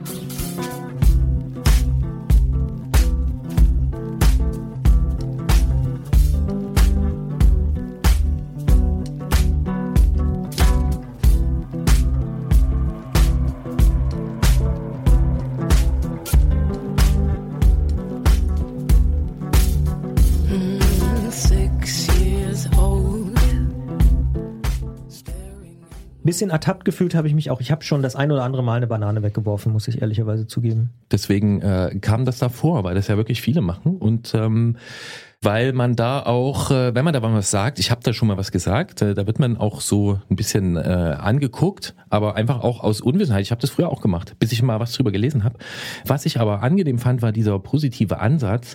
Ich hatte das Thema so auf dem Zettel und habe auch ein bisschen befürchtet, dass mir dann jemand sagt, naja, eigentlich dürft ihr überhaupt nicht im Wald und ihr dürft auch nicht schlafen. Und das ähm, hätte ich mir zwar angehört, aber es hätte mir natürlich auch wehgetan, weil ich mache das einfach gern. Mit deiner Hängematte? Ja, ja klar. Ja, ja. So, ne? Ja. Also ich freue mich auch wahnsinnig drauf, wenn ich das wieder machen kann. Und ich finde diesen Ansatz gut zu sagen, okay, das ist gut, wenn Leute in die Natur, Klammer auf, wir haben gelernt, ganz viel Kulturlandschaft haben wir hier, ähm, so reine Natur haben wir ja gar nicht, aber wenn Leute da hingehen, weil nur wenn wir das kennen, dann schützen wir das auch. Das finde ich richtig gut. Ja, es war kein erhobener Zeigefinger, ne? sondern ganz im Gegenteil die Frage eher, wie kann man es äh, vernünftig machen? Ja. ja, und dann noch der Link, der kleine Seitenverweis auf die Biodiversitätskrise, die immer so ein bisschen ähm, ne, hinter Corona bleibt jetzt Klima so ein bisschen zurück und hinter Klima bleibt immer Biodiversität zurück. Finde ich auch einen ganz guten Hinweis, dass der da drin kam. Stichwort Krise, da gibt's auch einen Hersteller, der zumindest sehr im Fokus gerade steht, und zwar Canyon, um jetzt ein kleines Wortspiel zu machen. Denn da gibt's so ein paar Problemchen und äh, ich glaube, das hat fast jede und jeder mitbekommen, der sich gerade so mit den neuesten Rennradtrends auseinandersetzt. Zum Beispiel auch unser Musikchef Gregor. Und darüber müssen wir reden mit dem Mann, der sich richtig damit auskennt, nämlich Jens Klötzer vom Tourmagazin. Klingeln bei Klötzer. Die Technikfrage beim Antritt auf Detektor FM. Der Fahrradhersteller Canyon aus Koblenz schreibt eine der Erfolgsgeschichten der deutschen Fahrradindustrie. Den Ursprung hat das Unternehmen im Verkauf von Fahrradteilen aus einem Anhänger heraus. In den 90er Jahren ist es ein klassisches Ladengeschäft gewesen und daraus hat es sich dann zum preisgünstigen Direktversender entwickelt, der aber seit vielen Jahren längst nicht mehr nur mit dem guten Online-Preis seiner Produkte glänzt. Canyon zählt inzwischen zu den wichtigsten Fahrradmarken weltweit und ist international vertreten. Die Marke ist bekannt für ihren Ingenieursansatz und hat mit der neuen Generation des Aero-Rennrades Airroad viel richtig machen wollen. Drei Jahre Entwicklungszeit hat man in das neue Modell investiert, das im Oktober 2020 vorgestellt worden ist. Und trotzdem stehen die meisten ausgelieferten Airroads gerade still, denn es gibt Probleme an zwei Stellen. Was es damit auf sich hat, darüber sprechen wir mit unserem Technikexperten Jens Klötzer vom Tourmagazin und sagen, Hallo Jens, willkommen in unserem großen Studio. Hallo Antritt. Jens, als das aktuelle Airroad vorgestellt wurde und du es zum ersten Mal gesehen hast, was ist da deine Einschätzung gewesen? Als ich es zum ersten Mal gesehen habe, habe ich gedacht, erstaunlich unspektakulär. Also so auf den ersten Blick sieht das aus wie viele andere Aeroräder, dieser Tage auch. Tragflächenprofile, so ein integrierter Lenker, äh, wo die Kabel drin versteckt sind und so. Spannend wird es aber, wenn man dann reinguckt in diese Konstruktion und was die sich da alles eingefallen haben lassen, ähm, um zum einen ihren Anspruch gerecht zu werden, immer mehr Fortschritt zu erzeugen, das Rad halt weiterzubringen. Und ähm, auch die Schwierigkeiten eines Direktvertreibers haben dann eine Rolle gespielt bei dem Design des Rades. Worum geht's denn bei der Entwicklung solcher Aero-Rennräder? Also, was sind da die Ziele? Warum macht man das? Man macht es, um ein möglichst schnelles Renngerät auf die Räder zu stellen. Also die Räder sind aerodynamisch optimiert, die sollen im Fahrtwind möglichst schnell sein und äh, dem werden auch viele Sachen untergeordnet. Also so Alltagstauglichkeit und Wartungsfreundlichkeit zum Beispiel. Das macht das alles ein bisschen komplizierter und ähm, ja, daneben sollen sie nicht zu schwer werden, aber das Hauptziel ist beste Aerodynamik, klar. Nun gibt es mit dem konkreten Modell, also mit diesem Air Road, ähm, zwei Probleme. Die sollten wir erstmal nennen. Das erste betrifft äh, die Sattelstütze beziehungsweise deren Klemmung im Rahmen. Was ist dort los? Ja, die Klemmung betrifft es eigentlich nicht. Ähm, die Besonderheit an dieser Sattelstütze ist, dass die trotz ihres Tragflächenprofils ziemlich komfortabel ist. Und äh, das haben die so gelöst, dass das Tragflächenprofil sich unten verjüngt im Rahmen und dort ziemlich weit unten geklemmt ist. Und äh, das heißt, sie kann darüber etwas federn. Und das eigentliche Problem ist jetzt, sie hat oben, wo sie aus dem Rahmen rauskommt, gar nicht so richtig Platz zum Federn. Und äh, dort reibt es die Stütze auf am Rahmen sozusagen, am Sitzrohr. Da es den Lack zuerst ab und wenn da noch ein bisschen Dreck und Wasser dazu kommt, was an dieser Stelle häufig der Fall ist, dann nimmt die da richtig Schaden. Das ist das Problem. Zu einem Überfluss gibt es aber noch äh, eine zweite Problemstelle, kann man sagen, nämlich der Lenker. Was ist denn da das Problem? Das Problem ist, dass der einem prominenten Radprofi, dem Mathieu van der Poel, in einem Frühjahrsrennen abgebrochen ist. Also ein Lenkerteil ist abgebrochen, der, Lunk, der Unterlenker genauer gesagt, und zwar genau da, wo die Schalthebelschelle sitzt. Dazu muss man wissen, dass dieses Rad keine ganz normalen Schalthebelschellen, die rund sind, benutzt, sondern weil der Lenker verschiedene Querschnitte hat. Der ist ähm, zum Teil oval und dann so ein bisschen dreieckig, damit man die Hände da ein bisschen besser drauf ablegen kann, haben die eigene Schellen entwickelt. Und äh, genau an dieser Schelle ist er eben abgebrochen. Und als dieser Lenker abgebrochen ist, man muss glaube ich dazu sagen, relativ prominent, äh, also gut gefilmt, kurz vor einer, vor einer Zielankunft, ähm, also auch wirklich nicht zu leugnen, ähm, auch noch in einer harten Szene, weil er den, Rest davon einfach an die Seite geschmissen hat und dann auch noch äh, das Rennen zu Ende gefahren ist. Es hat einen Tag, glaube ich, gedauert, bis es dann für die betroffenen Modelle und das sind die meisten, eine sogenannte Stop Riding Notice gegeben hat. Die Räder sollen also bis Juli diesen Jahres stehen bleiben. Dann werden zwei Teile des Lenkers ausgetauscht. Außerdem werden Besitzer und Besitzerinnen je nach Modell mit 1000 bis 1300 Euro entschädigt.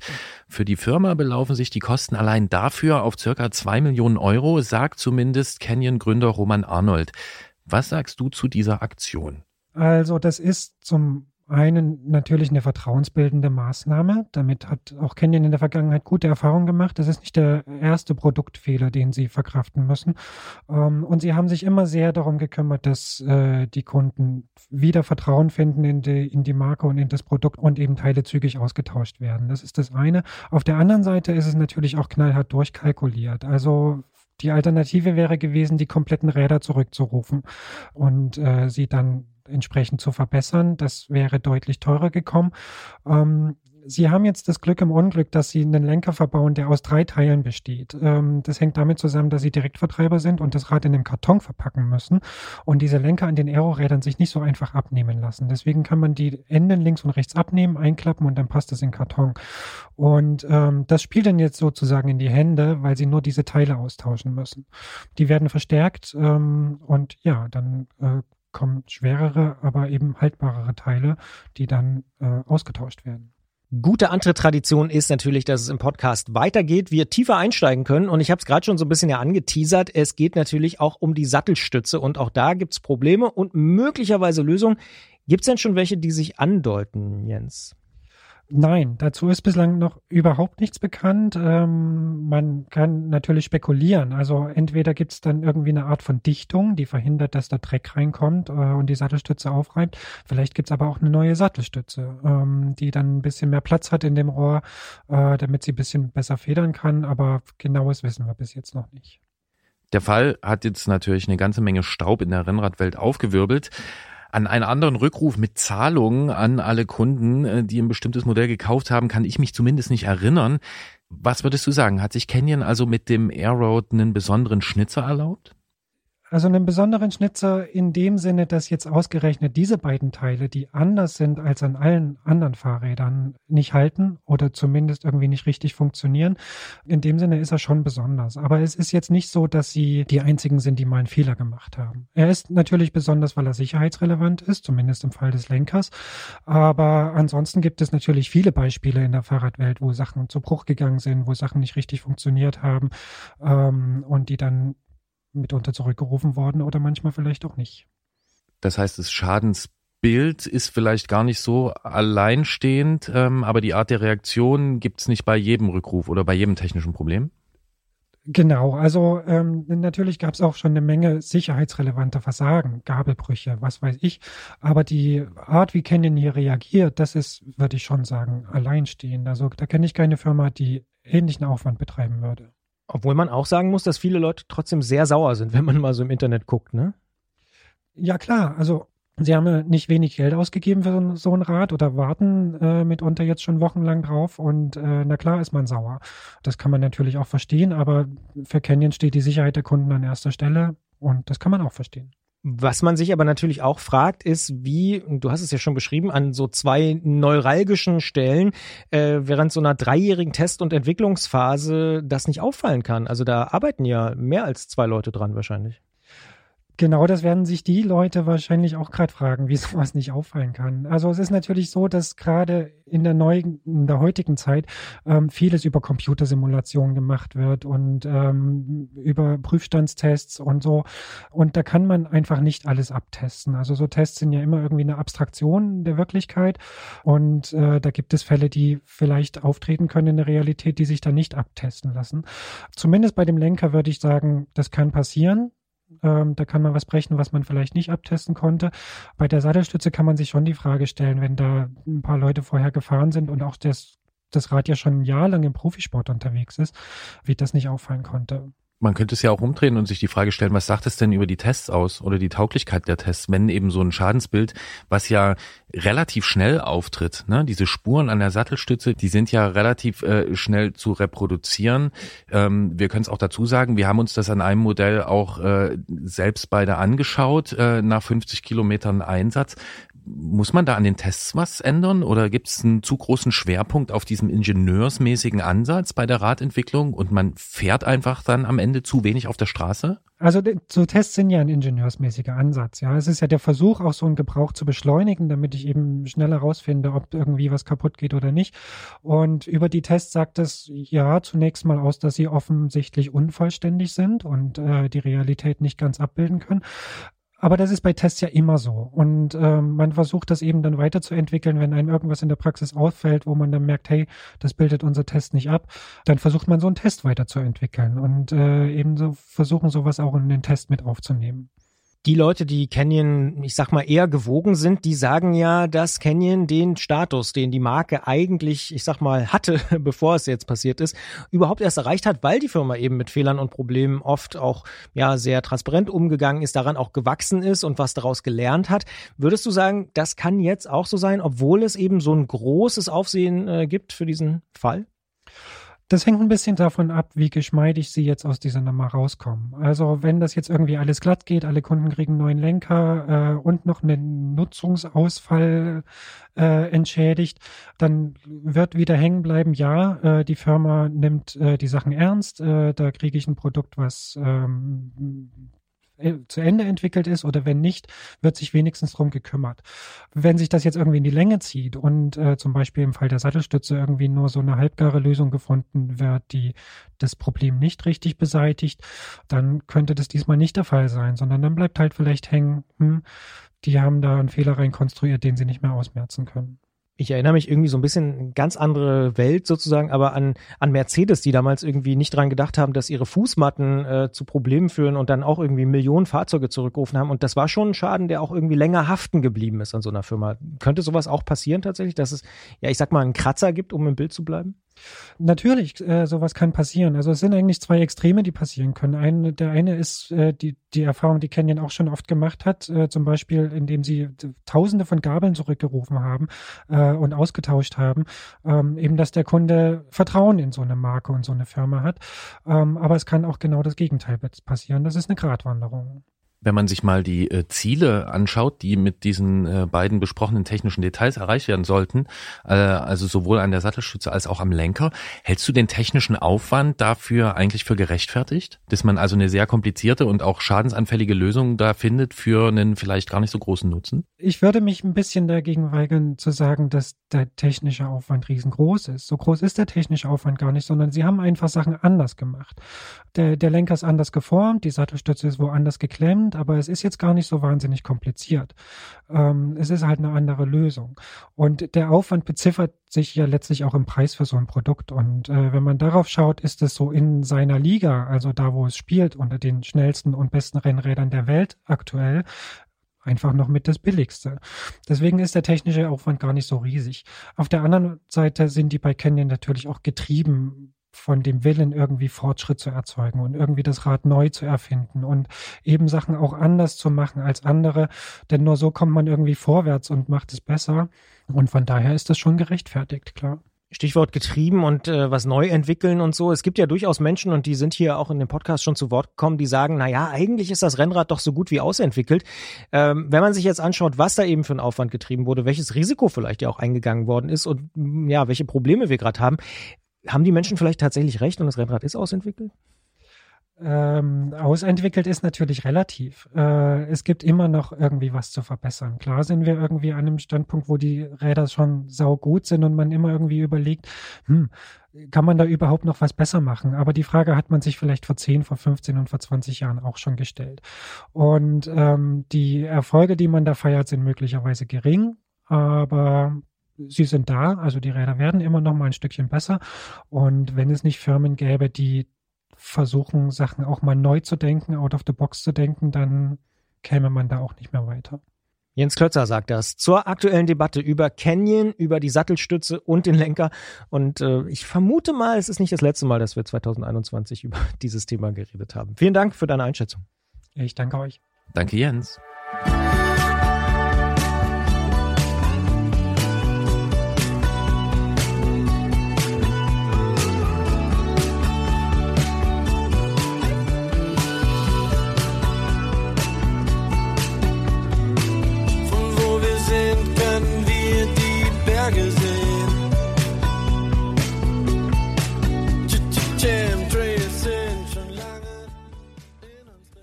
Gregor hast du erwähnt, Musikchef hier bei Detektor FM. Der interessiert sich für äh, so ein Fahrrad und kann es gerade nicht kaufen. Ich habe nochmal mit ihm gesprochen. Das war ganz interessant, denn er ähm, ja, er wartet jetzt noch so ein bisschen, ob das irgendwie gehen wird. Aber er guckt sich auch schon nach Alternativen um. Ja, er guckt sich auch nach Alternativen um. Ich habe so ein bisschen abgeklopft. Es ist zumindest so, dass dieses proaktive Verhalten, was Canyon da jetzt zeigt, dass sie also sagen, okay, wir finden da eine Lösung, wir tauschen das alles aus, wir zahlen euch dieses Geld, dass das zumindest bei Gregor dazu zu führen scheint, dass er nicht total das Vertrauen ins Produkt verliert. Das stimmt, ja. Aber gleichzeitig hat er auch nicht ewig Zeit, glaube ich. Und das ja. ist natürlich so ein Problem, was man gerade generell in der Fahrradbranche ja hat. Äh, ja, ist auch, ne, wenn man irgendwie dieses Jahr Fahrrad fahren will und dann kommt vielleicht Ende Herbst äh, das neue Fahrrad, ist auch irgendwie doof. Aber ja, ist natürlich eine Herausforderung, wie man so norddeutsch sagt. Ja, und dann satteln wir die nächste Herausforderung für Gregor gleich drauf, denn wir haben jetzt hier für ihn und für alle anderen, äh, die mal was anderes ausprobieren wollen, eine sehr interessante Alternative. Municycling.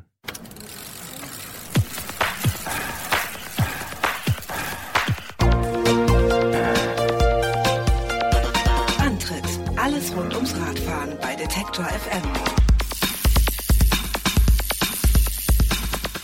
Ihr wisst es, wir wissen es und ohne geht's einfach nicht. Der Antritt auf Detektor FM ist keine Einbahnstraße. In der Ausfahrt des Monats sprechen wir in wirklich jeder Ausgabe dieses Podcasts mit einer Person über ein Erlebnis, das er oder sie auf dem Rad gehabt hat. Egal ob Weltreise oder Trainingsfahrt, ob Hochleistungserlebnis oder entspanntes Gleiten auf Alltagswegen und ich sage aus besonderem Anlass, egal ob zwei Räder, drei Räder oder vielleicht auch nur eins, nehmt uns einfach ein Stück mit auf eure Ausfahrten.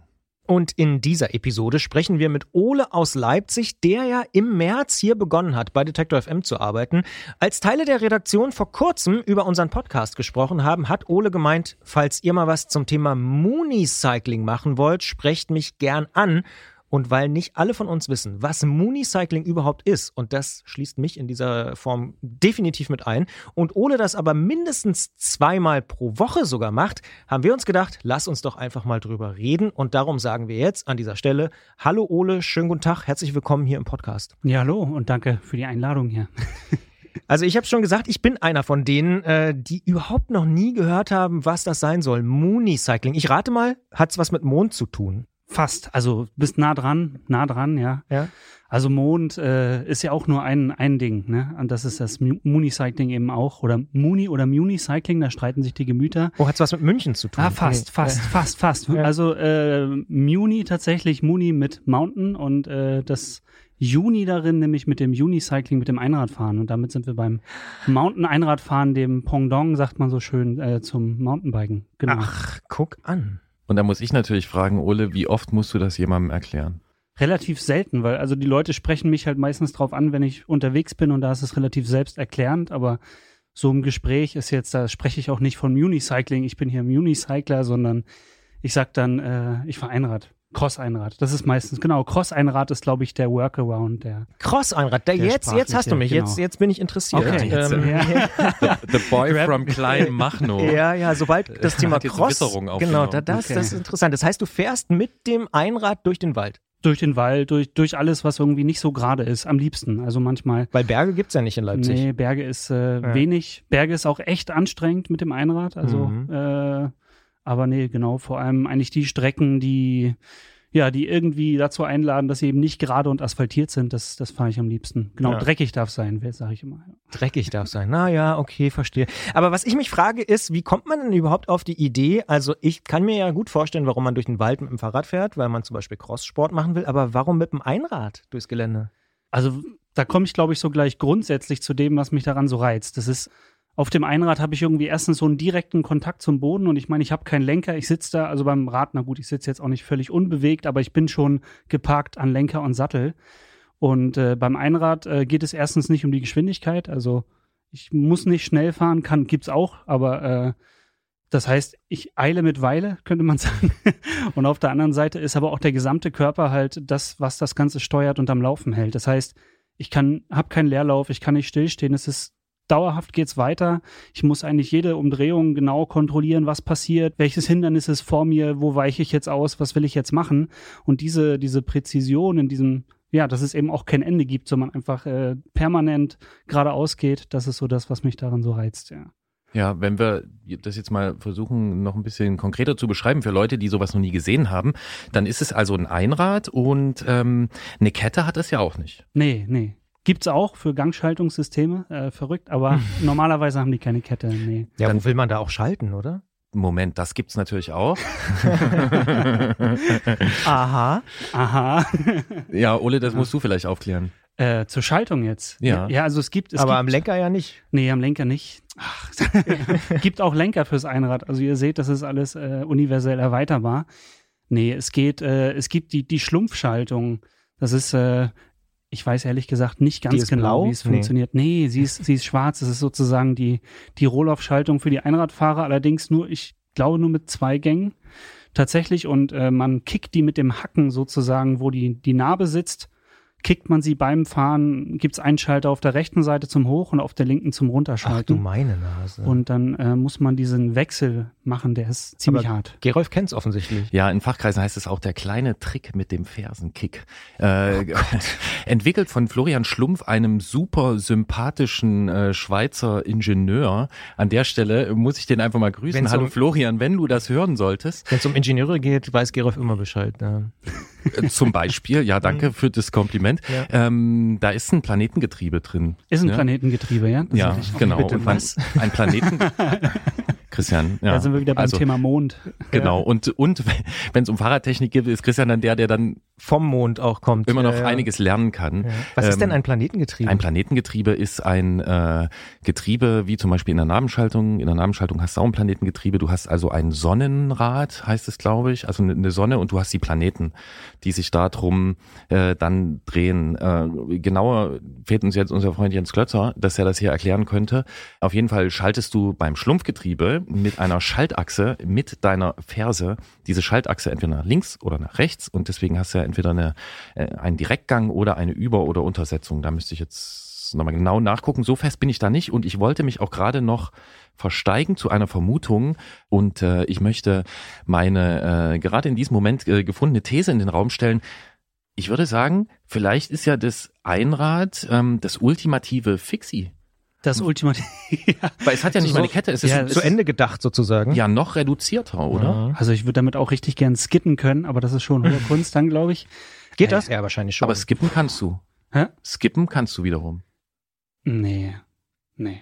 Na, so, Wieso so, so, so springen? Ach so, springen, ja. Ich meine aber jetzt äh, wirklich reinziehen, um eben zu bremsen. Ja. das wäre schon äh, ziemlich elegant. Das wäre schon heftig. Hast du ja. es schon mal gesehen? Gibt es Nur Fürs Ja. Einrad, fürs Ja. Einrad, nee, habe ich noch nicht gesehen. Ja. So. Nee, Hm. nee. Ah, gibt bestimmt jemand, der es kann, oder? Bestimmt, bestimmt. Es Bitte gibt- melden. Bitte, immer- bitte melde dich bei uns, wenn So. du das kannst, äh, mit dem Einrad skippen. Äh, Dann hast du große Chancen, in der nächsten Ausfahrt des Monats mit dabei zu sein. Ja, meine Freude ist groß, denn ich merke, dass Christian Bollert wirklich in Redelaune ist. Das ist immer sehr schön. Ähm, ich will trotzdem hier ein bisschen äh, mich Struktur noch mal, reinbringen. Ja, ja, ich äh, verstehe zu schon. unserer Struktur hin bewegen. Wir wollten ja, wir hatten ja eigentlich das Ziel, das Mooney-Cycle noch ein bisschen zu beschreiben. Wir haben also festgestellt, es hat eine Kurbel, es hat keine Kette. Ähm, dann ist die Frage noch im Raum, hat es eine Bremse oder gibt es da Unterschiede? Und ich würde gerne noch wissen wollen, wie sieht denn der Sattel aus? Oh, also viele Fragen. Also keine Kette ist richtig, genau. Keine Schaltung bei mir. Es ist an sich ja eigentlich wirklich nur eine Gabel, ne? die gibt's dann in verschiedenen Ausführungen. Aber an sich simpel. Das mag ich auch daran, da kann man nicht so viel falsch machen beim Rumschrauben. Das ist nicht komplex, das Ganze. Das ist einfach. Genau, es gibt Bremsen dazu. Die meisten haben äh, Scheibenbremsen dran, weil das so besser portionierbar ist wohl. Ich habe noch keine Scheibenbremse gefahren. Und bei mir ist eine Magura RS33 dran, äh, HS33, also einfach äh, Hydraulikbremse und die funktioniert da super und die sitzt eben unter dem Sattel, also der, der Hebel sitzt unter dem Sattel und ansonsten ist da eine kleine Halterung an der Gabel dran. Das Municycle jetzt, das Municycle an sich, hat so einen fetten, breiten Reifen, also sieht halt aus wie äh, abgeschnitten von einem wirklich fetten Mountainbike vorne, so könnte man sagen. Fatbike. Fatbike, ja, ganz so fett nicht. Also Aber- das gibt's auch, ne? Wie Ja. immer sind wir wieder, aber gibt's auch. Ja. Das ist vielleicht der Titel Was gibt's dieser eigentlich Folge. nicht, frag ich mich ja seit Jahren im Antritt mittlerweile. Ja. Ja, nee, aber es sind 3-0er Reifen und da gibt's Leute, die noch ein bisschen breiter gehen, Leute, die auch schmaler fahren, je nachdem, ob man eher so cross unterwegs ist und auf der anderen Seite dicke Reifen sind eben auch das bisschen Federung, was man beim Einradfahren dann eben auch äh, haben kann. Hm. Was Genau. ich mich ja sofort frage ist, du hast schon so Namen genannt, Magura zum Beispiel. Gibt's da auch etablierte Hersteller, die die Dinger machen oder sind das alles so Nischentypen, die das irgendwo in der Schweiz zusammenschrauben? Nee, also es gibt meines Wissens drei Hersteller, die so etabliert sind. Das ist einmal Quarks oder Quarks, ich bin nicht ganz sicher. Dann gibt's äh, Mad for One, ist eine Firma aus den USA, wenn ich mich nicht irre. Und dann gibt es noch Chris Holm. Das ist so der große. Gerolf nickt natürlich sofort. Klar, Chris Bescheid. Holm, wer hätte es nicht gut. Ja, klar, logisch, kenne ich. Genau. Hm. Chris aus, Holm aus Dänemark oder was? Nee. Nee, Chris Holm, ich bin, oh, ich bin ja auch nur auf halbem, ich bin auch nicht ganz sicher, aber der ist so eine der großen Einrad-Koryphäen, der das ganze, Ah, okay. das selber Mooncycling in die Höhe gehoben hat und der hat eben auch seine eigene Marke. Er ist der Tony Hawk des Mooncycling. Das ist es, genau. Ich versuche nochmal äh, zurück zu Gerolf, sag doch mal was einfach. Ich sag auch mal was. Ähm, Sattel wollten wir noch klären, weil ich habe die Vermutung, dass der Sattel etwas anders aussieht als äh, zum Beispiel Christians Sattel. Das weißt du ja gar nicht. Also, ich vermute es. Nee, der Sattel ist ja so eine Bananenform, kann man sagen. Ne, er ist ein bisschen, bisschen breiter. Also, ja, ihr kennt doch diese Katzenzungen, diese, diese Schokodinger. Mm, Ja? Schokodinger. Ja, ne? Da ist Gerolf, da ist Gerolf wieder wach. Ja, ja, ja, ja. Genau, wenn ihr die so nehmt und so ein bisschen biegt, so in Bananenform, dann ist der hintere Teil, wo du drauf sitzt, ein bisschen breiter von der Fläche und in der Mitte ist es aber recht schmal, damit einfach. Und das ist, liegt daran auch, ich meine, du brauchst vorne einfach ein bisschen mehr Länge und ein bisschen Breite, damit du eben einfach mit der Hüfte, mit den, mit den Beinen das Ding drehen kannst. Mit ne? dem Das ist so- Popometer. Mit dem Popometer, genau, Ja. mit, der, mit der Nase vorne. Ja. Ja. Das erinnert mich so ein bisschen an so ein Zirkuseinrad auch. Die haben auch, glaube ich, so einen Bananensattel, oder? Kann es sein? Ja. Also in meiner dunklen Erinnerung äh, sieht das auch so. Ja, haben sie eigentlich, haben sie eigentlich alle. Also es gibt ganz neue Modelle, die sind ganz gerade, Okay. Aber die Die funktionieren. richtig dann- coolen Leute fahren das. Ne, die haben dann noch einen Lenker dran so, tatsächlich, okay. weil dann kannst du nicht mehr so gut steuern. Du siehst, es gibt da. Äh, genau. Aber um mal zurück zum Thema zu kommen, Gerolf, ne, damit wir hier nicht so abschweifen, weil irgendwie Leute sich vielleicht besonders dafür interessieren, so wie ich. Wir sprechen ja in der Ausfahrt des Monats auch immer über besondere Ereignisse. Ähm, wir haben da schon die coolsten Sachen gehört von Leuten, die Eichhörnchen im Park im Winter gesehen haben, die irgendwie mit dem Fahrrad aus Spanien alleine äh, quer durch Europa gefahren sind und sonst was für Geschichten. Und so vor allen Dingen besondere Momente. Und du mit dem Geländeeinrad, was wir jetzt gelernt haben, gab es da in den letzten Wochen irgendwie so eine Ausfahrt, wo du gesagt hast, wow, geil, das ist ein Moment, den habe ich auch nicht jeden Tag auf dem Geländeeinrad, obwohl du es zweimal die Woche manchmal sogar machst. Also in den letzten Wochen gab es gar nicht so, so viele Ausfahrten, einfach weil das Wetter wirklich äh, War nicht so doll. ne? grenzwertig war. Und wenn- Obwohl jetzt die letzten Tage war es super, aber ja. Ja, ja, Mhm. aber wenn, also ich, ich fahre nicht gerne auf Asphalt und darum, äh, weil der Reifen ist so breit und ich stehe dann wirklich schief, wenn der Asphalt schief ist. Auf dem Einrad fährt sich ätzend. Mhm. Also muss ich die Schlammwege nehmen und mit dem Einrad wirklich schlammig, macht gar keinen Spaß. Das heißt, jetzt in den letzten Wochen direkt war es nicht, aber äh, ja, also wenn du von Eichhörnchen sprichst, ich hatte mal Ende letzten Jahres eine Fahrt, da kam mir auf einmal eine Horde Waschbären entgegen auf einem kleinen Pfad im Dunkeln. Das war so das eine Ding. Ansonsten äh, ja Sind ja schlimme Raubtiere, ne? schlimme Raubtiere und Ja. die kamen dann wirklich so auf den Weg und ich sah nur die leuchtenden Augen und ich war, äh, genau. Dann habe ich äh, Gas gegeben, könnte man sagen. Aber gibt's auch vielleicht einen besonders schönen Moment, wo du sagst, da habe ich wieder gemerkt, deswegen mache ich das? In den letzten Wochen direkt, jetzt wo das Wetter wieder anfing, ich war, fahre immer mal gerne über den Nahleberg auch und da ist einfach so die Aussicht ein Traum und dann die Abfahrt auch anspruchsvoll, so die, die Mountainbike-Strecke runter. Ansonsten hatte ich letztes Jahr auch eine wirklich äh, schöne Fahrt auf Rügen, wo ich eigentlich herkomme, wo ich geboren bin. Und da habe ich so die, die längste Fahrt auch gemacht. Das waren so 50 Kilometer. Da war ich auch tot am Ende. Das glaube ich. Äh, mit dem mit dem Einrad. Äh, und das war einfach ein Traum, weil schöne Wege, äh, auch wirklich an den Küsten so kleine Pfade entlang und äh, ja einfach geradeaus und windig war es und es war ja einfach. Äh, da habe ich das so richtig genossen, aber auch richtig gespürt. Am Ende des Tages war bin ich äh, gestürzt in mein Bett. Da war nichts mehr mitzumachen an dem Tag. Ja. Aber nicht vom Rad. Nee, auch bestimmt ein, zwei Mal, aber es geht inzwischen.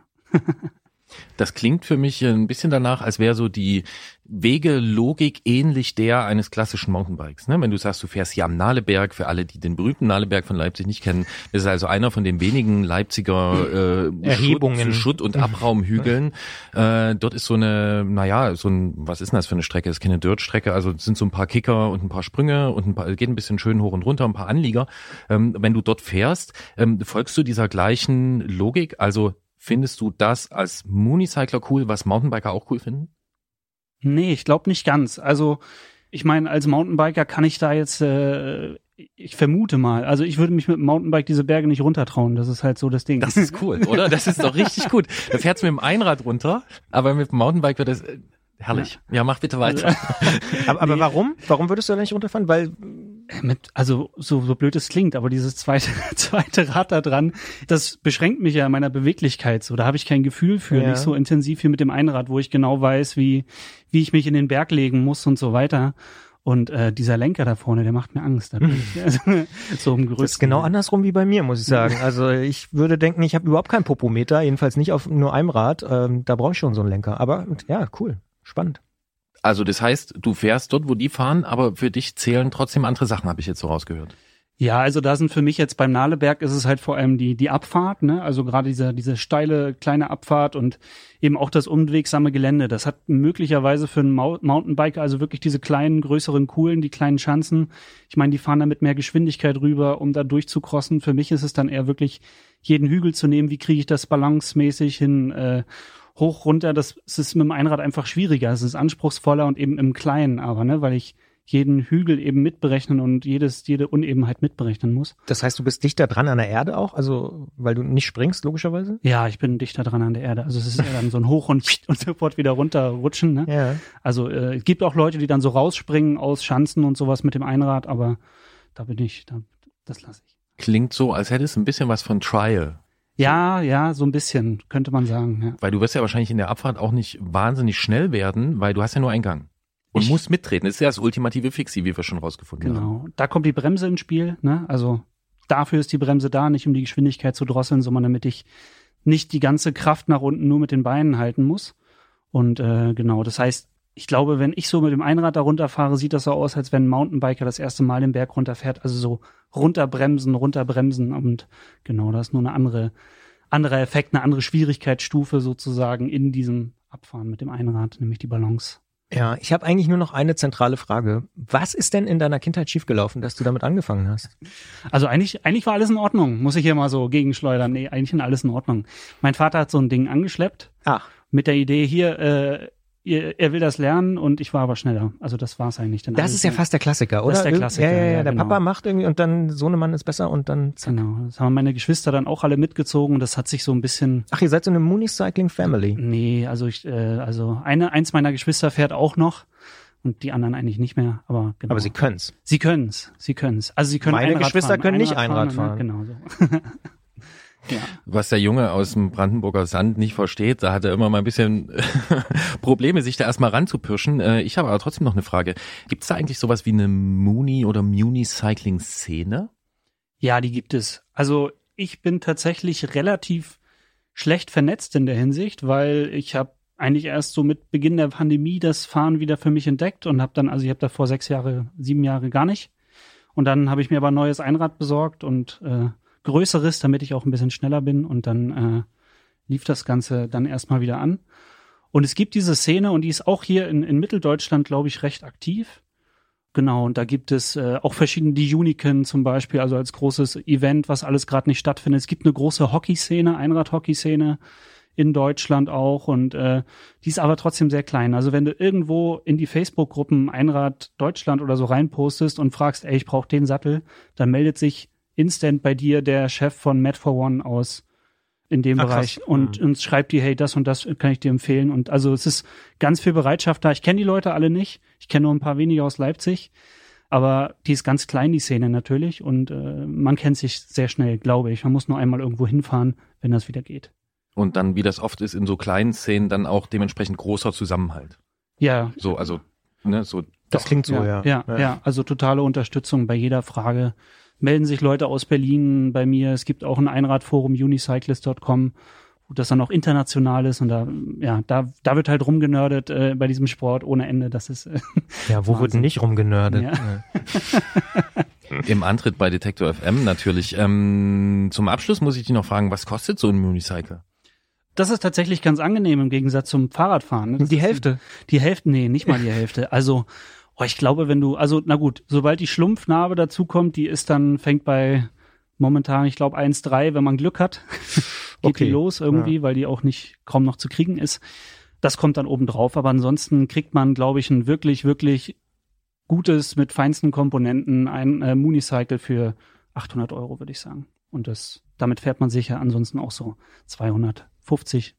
Da ist es schon sehr günstig dann noch.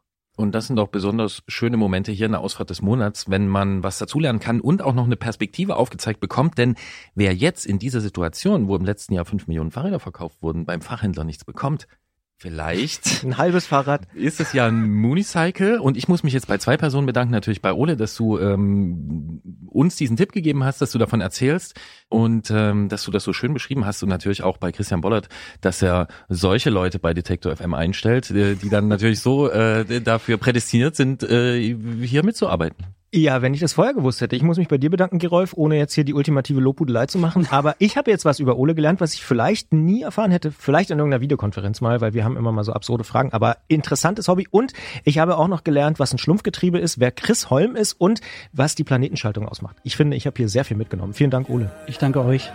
Danke. Baby, überall Gefahr um uns. Baby, überall Gefahr und wenn uns hier alles um die Ohren fliegt, steh ich vor dir wie Granit. Niemand hier bringt Maten um. Ja, ja, das Ende nah. Frag Amazon, alle vor Angst erstarrt. Madame Tussauds, ich häng Immer wenn mich jemand fragt, seid ihr nicht mal fertig mit Fahrradthemen in eurem Antritt, dann fallen mir Gespräche ein wie das mit Ole. Und ich sage, nein, wir sind noch überhaupt nicht fertig. Das sieht man ja schon hier im Sender. Selbst hier sind eine ganze Menge Fahrradgeschichten verborgen und es gilt, sie zu heben. Ja, da muss ich dich auch loben, dass du da so genau hingehört hast, als Ole das erzählt hat. Äh, offensichtlich mit dem Mooney-Cycling. Das war mir wirklich noch gar nicht bewusst. Und ich erinnere mich auch, dass du mal bei Tina ganz genau hingehört hast, denn die hat doch diese schöne Klappradgeschichte erzählt. Und das äh, ja, fasziniert mich bis heute. Und ich habe neulich erst mit Tina drüber gesprochen, wie es ihrem Klappi, so hat sie ihr Fahrrad genannt, äh, eigentlich geht. Äh, vielleicht nochmal ganz kurz zusammengefasst. Sie hat es mal verloren und wiedergefunden und so. Also echt äh, spannend. Auch über Antritt übrigens. Äh, hat geholfen, Klappi wiederzufinden. Ja, und jetzt halte ich fest, ähm, wie es der Zufall will, hat Tina nicht nur im März 2018 ihr gestohlenes Klappi wiedergefunden, äh, zwischendurch hier in der Ausfahrt des Monats mit uns gesprochen, sondern ihr ist es tatsächlich noch zweimal passiert. Und darum kein Scherz ist von ihr in der aktuellen Zeit, also der gedruckten Zeit, die zu Ostern ähm, erhältlich ist, unter dem Titel Was mein Leben reicher macht, zu lesen. Dreimal Fahrrad gezockt, dreimal wiederbekommen. Unser kleiner, aber feiner Lesetipp zu Ostern. Wir sind hier nämlich crossmedial unterwegs. Total. Auch Totholzmedien werden von uns noch berücksichtigt. Und Stichwort Tipp, äh, wir rufen Johanna an, äh, denn die ist ja schon ja eine kleine, feine mh, Konstante in unserem Podcast hier. Ich wähle mal die Nummer und sage Hallo Johanna.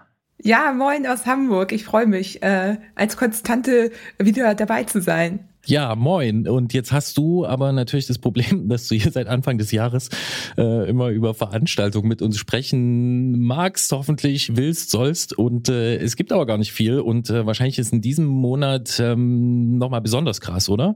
Ja, genau. Also die ganzen Online-Sachen sind jetzt auch allmählich durch. Da haben wir jetzt auch ausführlich drüber gesprochen. Können wir jetzt auch mal abhaken. Das Wetter wird ja sowieso besser. Und ähm, ob man, also Plattform braucht man jetzt gerade nicht mehr, sondern will natürlich draußen unterwegs sein.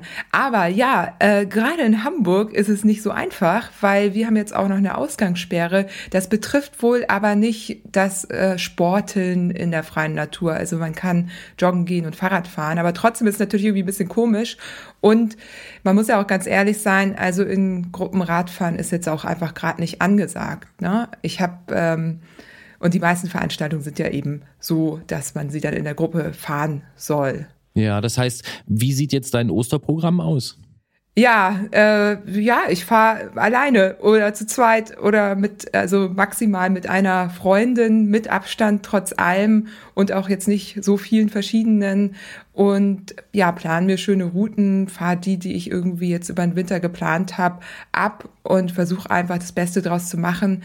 Ich nehme immer ausreichend Essen und Trinken mit, dass man möglichst nicht irgendwo einkehren muss weil selbst irgendwie zwischendurch im Supermarkt ist ja auch eigentlich immer blöd. Ne? Eigentlich ist es immer am besten, wenn man sich jetzt irgendwie alles mitnimmt, was man so braucht auf der Fahrt. Ja, und ansonsten Fahrradfahren geht ja zum Glück. Das ist ja das Schöne an unserer Leidenschaft. Das geht ja, es ist ja möglich. Absolut. Und ich habe auch festgestellt, dass ich jetzt immer noch eine Sache mehr mitnehme, wenn ich unterwegs bin, nämlich tatsächlich die Maske für den Fall der Fälle, obwohl ich sie fast nie bisher gebraucht habe. Aber ich habe die jetzt immer noch hinten drin in der Gepäcktasche, äh, weil ich denke, wenn ich dann doch mal in den Supermarkt muss oder so, wäre es doch ziemlich doof, da nur irgendwie, gut, im Winter konnte man noch den Buff sich irgendwie über die Nase ziehen oder so. Jetzt im Sommer habe ich die natürlich nicht mehr dabei. Sommer, sage ich schon. Aber so fühlte sich ja jetzt an die letzten Tage. Und kleiner Tipp von mir, äh, wo du das Thema Essen ansprichst, ich habe neulich mal jetzt in dieser Woche gerade die Mittagspause genutzt genutzt, um mit dem Kollegen Gregor Schenk einfach äh, anderthalb Stunden hier ums Büro zu kreiseln. Und das war auch ganz cool. Also das ist übrigens mein Ausfahrtipp des Monats äh, oder was man mal so machen kann. Einfach mal Mittagspause, 12 Uhr losfahren, 13.30 Uhr wieder da und zack, wieder an den Schreibtisch. Ja, das mache ich auch total gerne für die nächsten Tage, was ist dein Ziel, auf das du dich äh, freust, trotz dessen, dass du es vielleicht nur allein oder zu zweit ansteuern wirst in Hamburg? Ja, also ich äh, scoute ehrlich gesagt gerade noch den Orbit fertig. Da gibt's noch ein paar Kilometer, die wir noch nicht komplett äh, äh, nochmal ähm, abgefahren sind. Äh, und der geht ja dann im Mai los. Also das mache ich. Da bin ich im Wald unterwegs. Und ansonsten geht's hier wieder runter auf irgendwie so 10 Grad. Aber da werde ich hier ein paar schöne Touren einfach fahren. Ja, sind ja vier freie Tage, kann man schon ein bisschen was machen. Und wenn ich Hamburg und Wald höre, dann denke ich an die Harburger Berge. Geht's dort durch? Nee, geht Richtung, ähm, oh, ich weiß gar nicht, ob ich so viel verraten darf, aber es geht äh, in Richtung Osten raus. Und ich sag mal so, die ehemalige deutsch-deutsche Grenze spielt auch eine Rolle. Ah ja, guck an, da kenne ich mich ein bisschen aus. Ja, dann musst du nach Hamburg kommen und den Orbit fahren.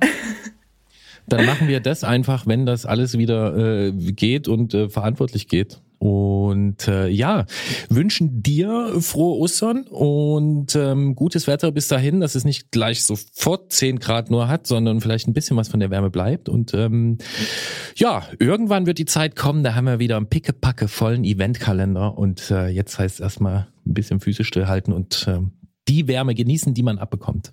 Ja, ganz genau. Und so mein allerletzter Tipp wäre vielleicht, sich einfach mal zu überlegen, was man denn im Sommer oder im Herbst dann machen kann. Ne? Ich habe also mich neulich auch wegen einer eigenen Podcast-Episode damit beschäftigt, das schon schön, so ein paar Ziele zu haben. Ob die dann nun alle wirklich stattfinden können, ist dann natürlich die Frage, aber so ein paar Ziele machen motiviert dann doch schon sehr und hilft vielleicht so ein bisschen über die Durststrecke jetzt hinweg. Finde ich einen total guten Einwurf. Das ist wie, wenn man auf ein neues Fahrrad wartet und das kommt nicht gleich. Es ist so ein bisschen, finde ich, die Wiederentdeckung des Weihnachts- oder Geburtstagsgefühls als Kind.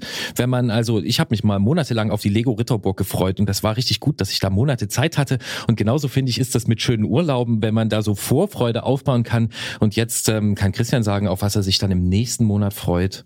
Ja, die nächste Antrittausgabe natürlich, aber ich will auch ein bisschen äh, Öl ins Feuer gießen. Äh, man kann sich auch freuen und dann wird man enttäuscht, weil es vielleicht nicht so dolle ist.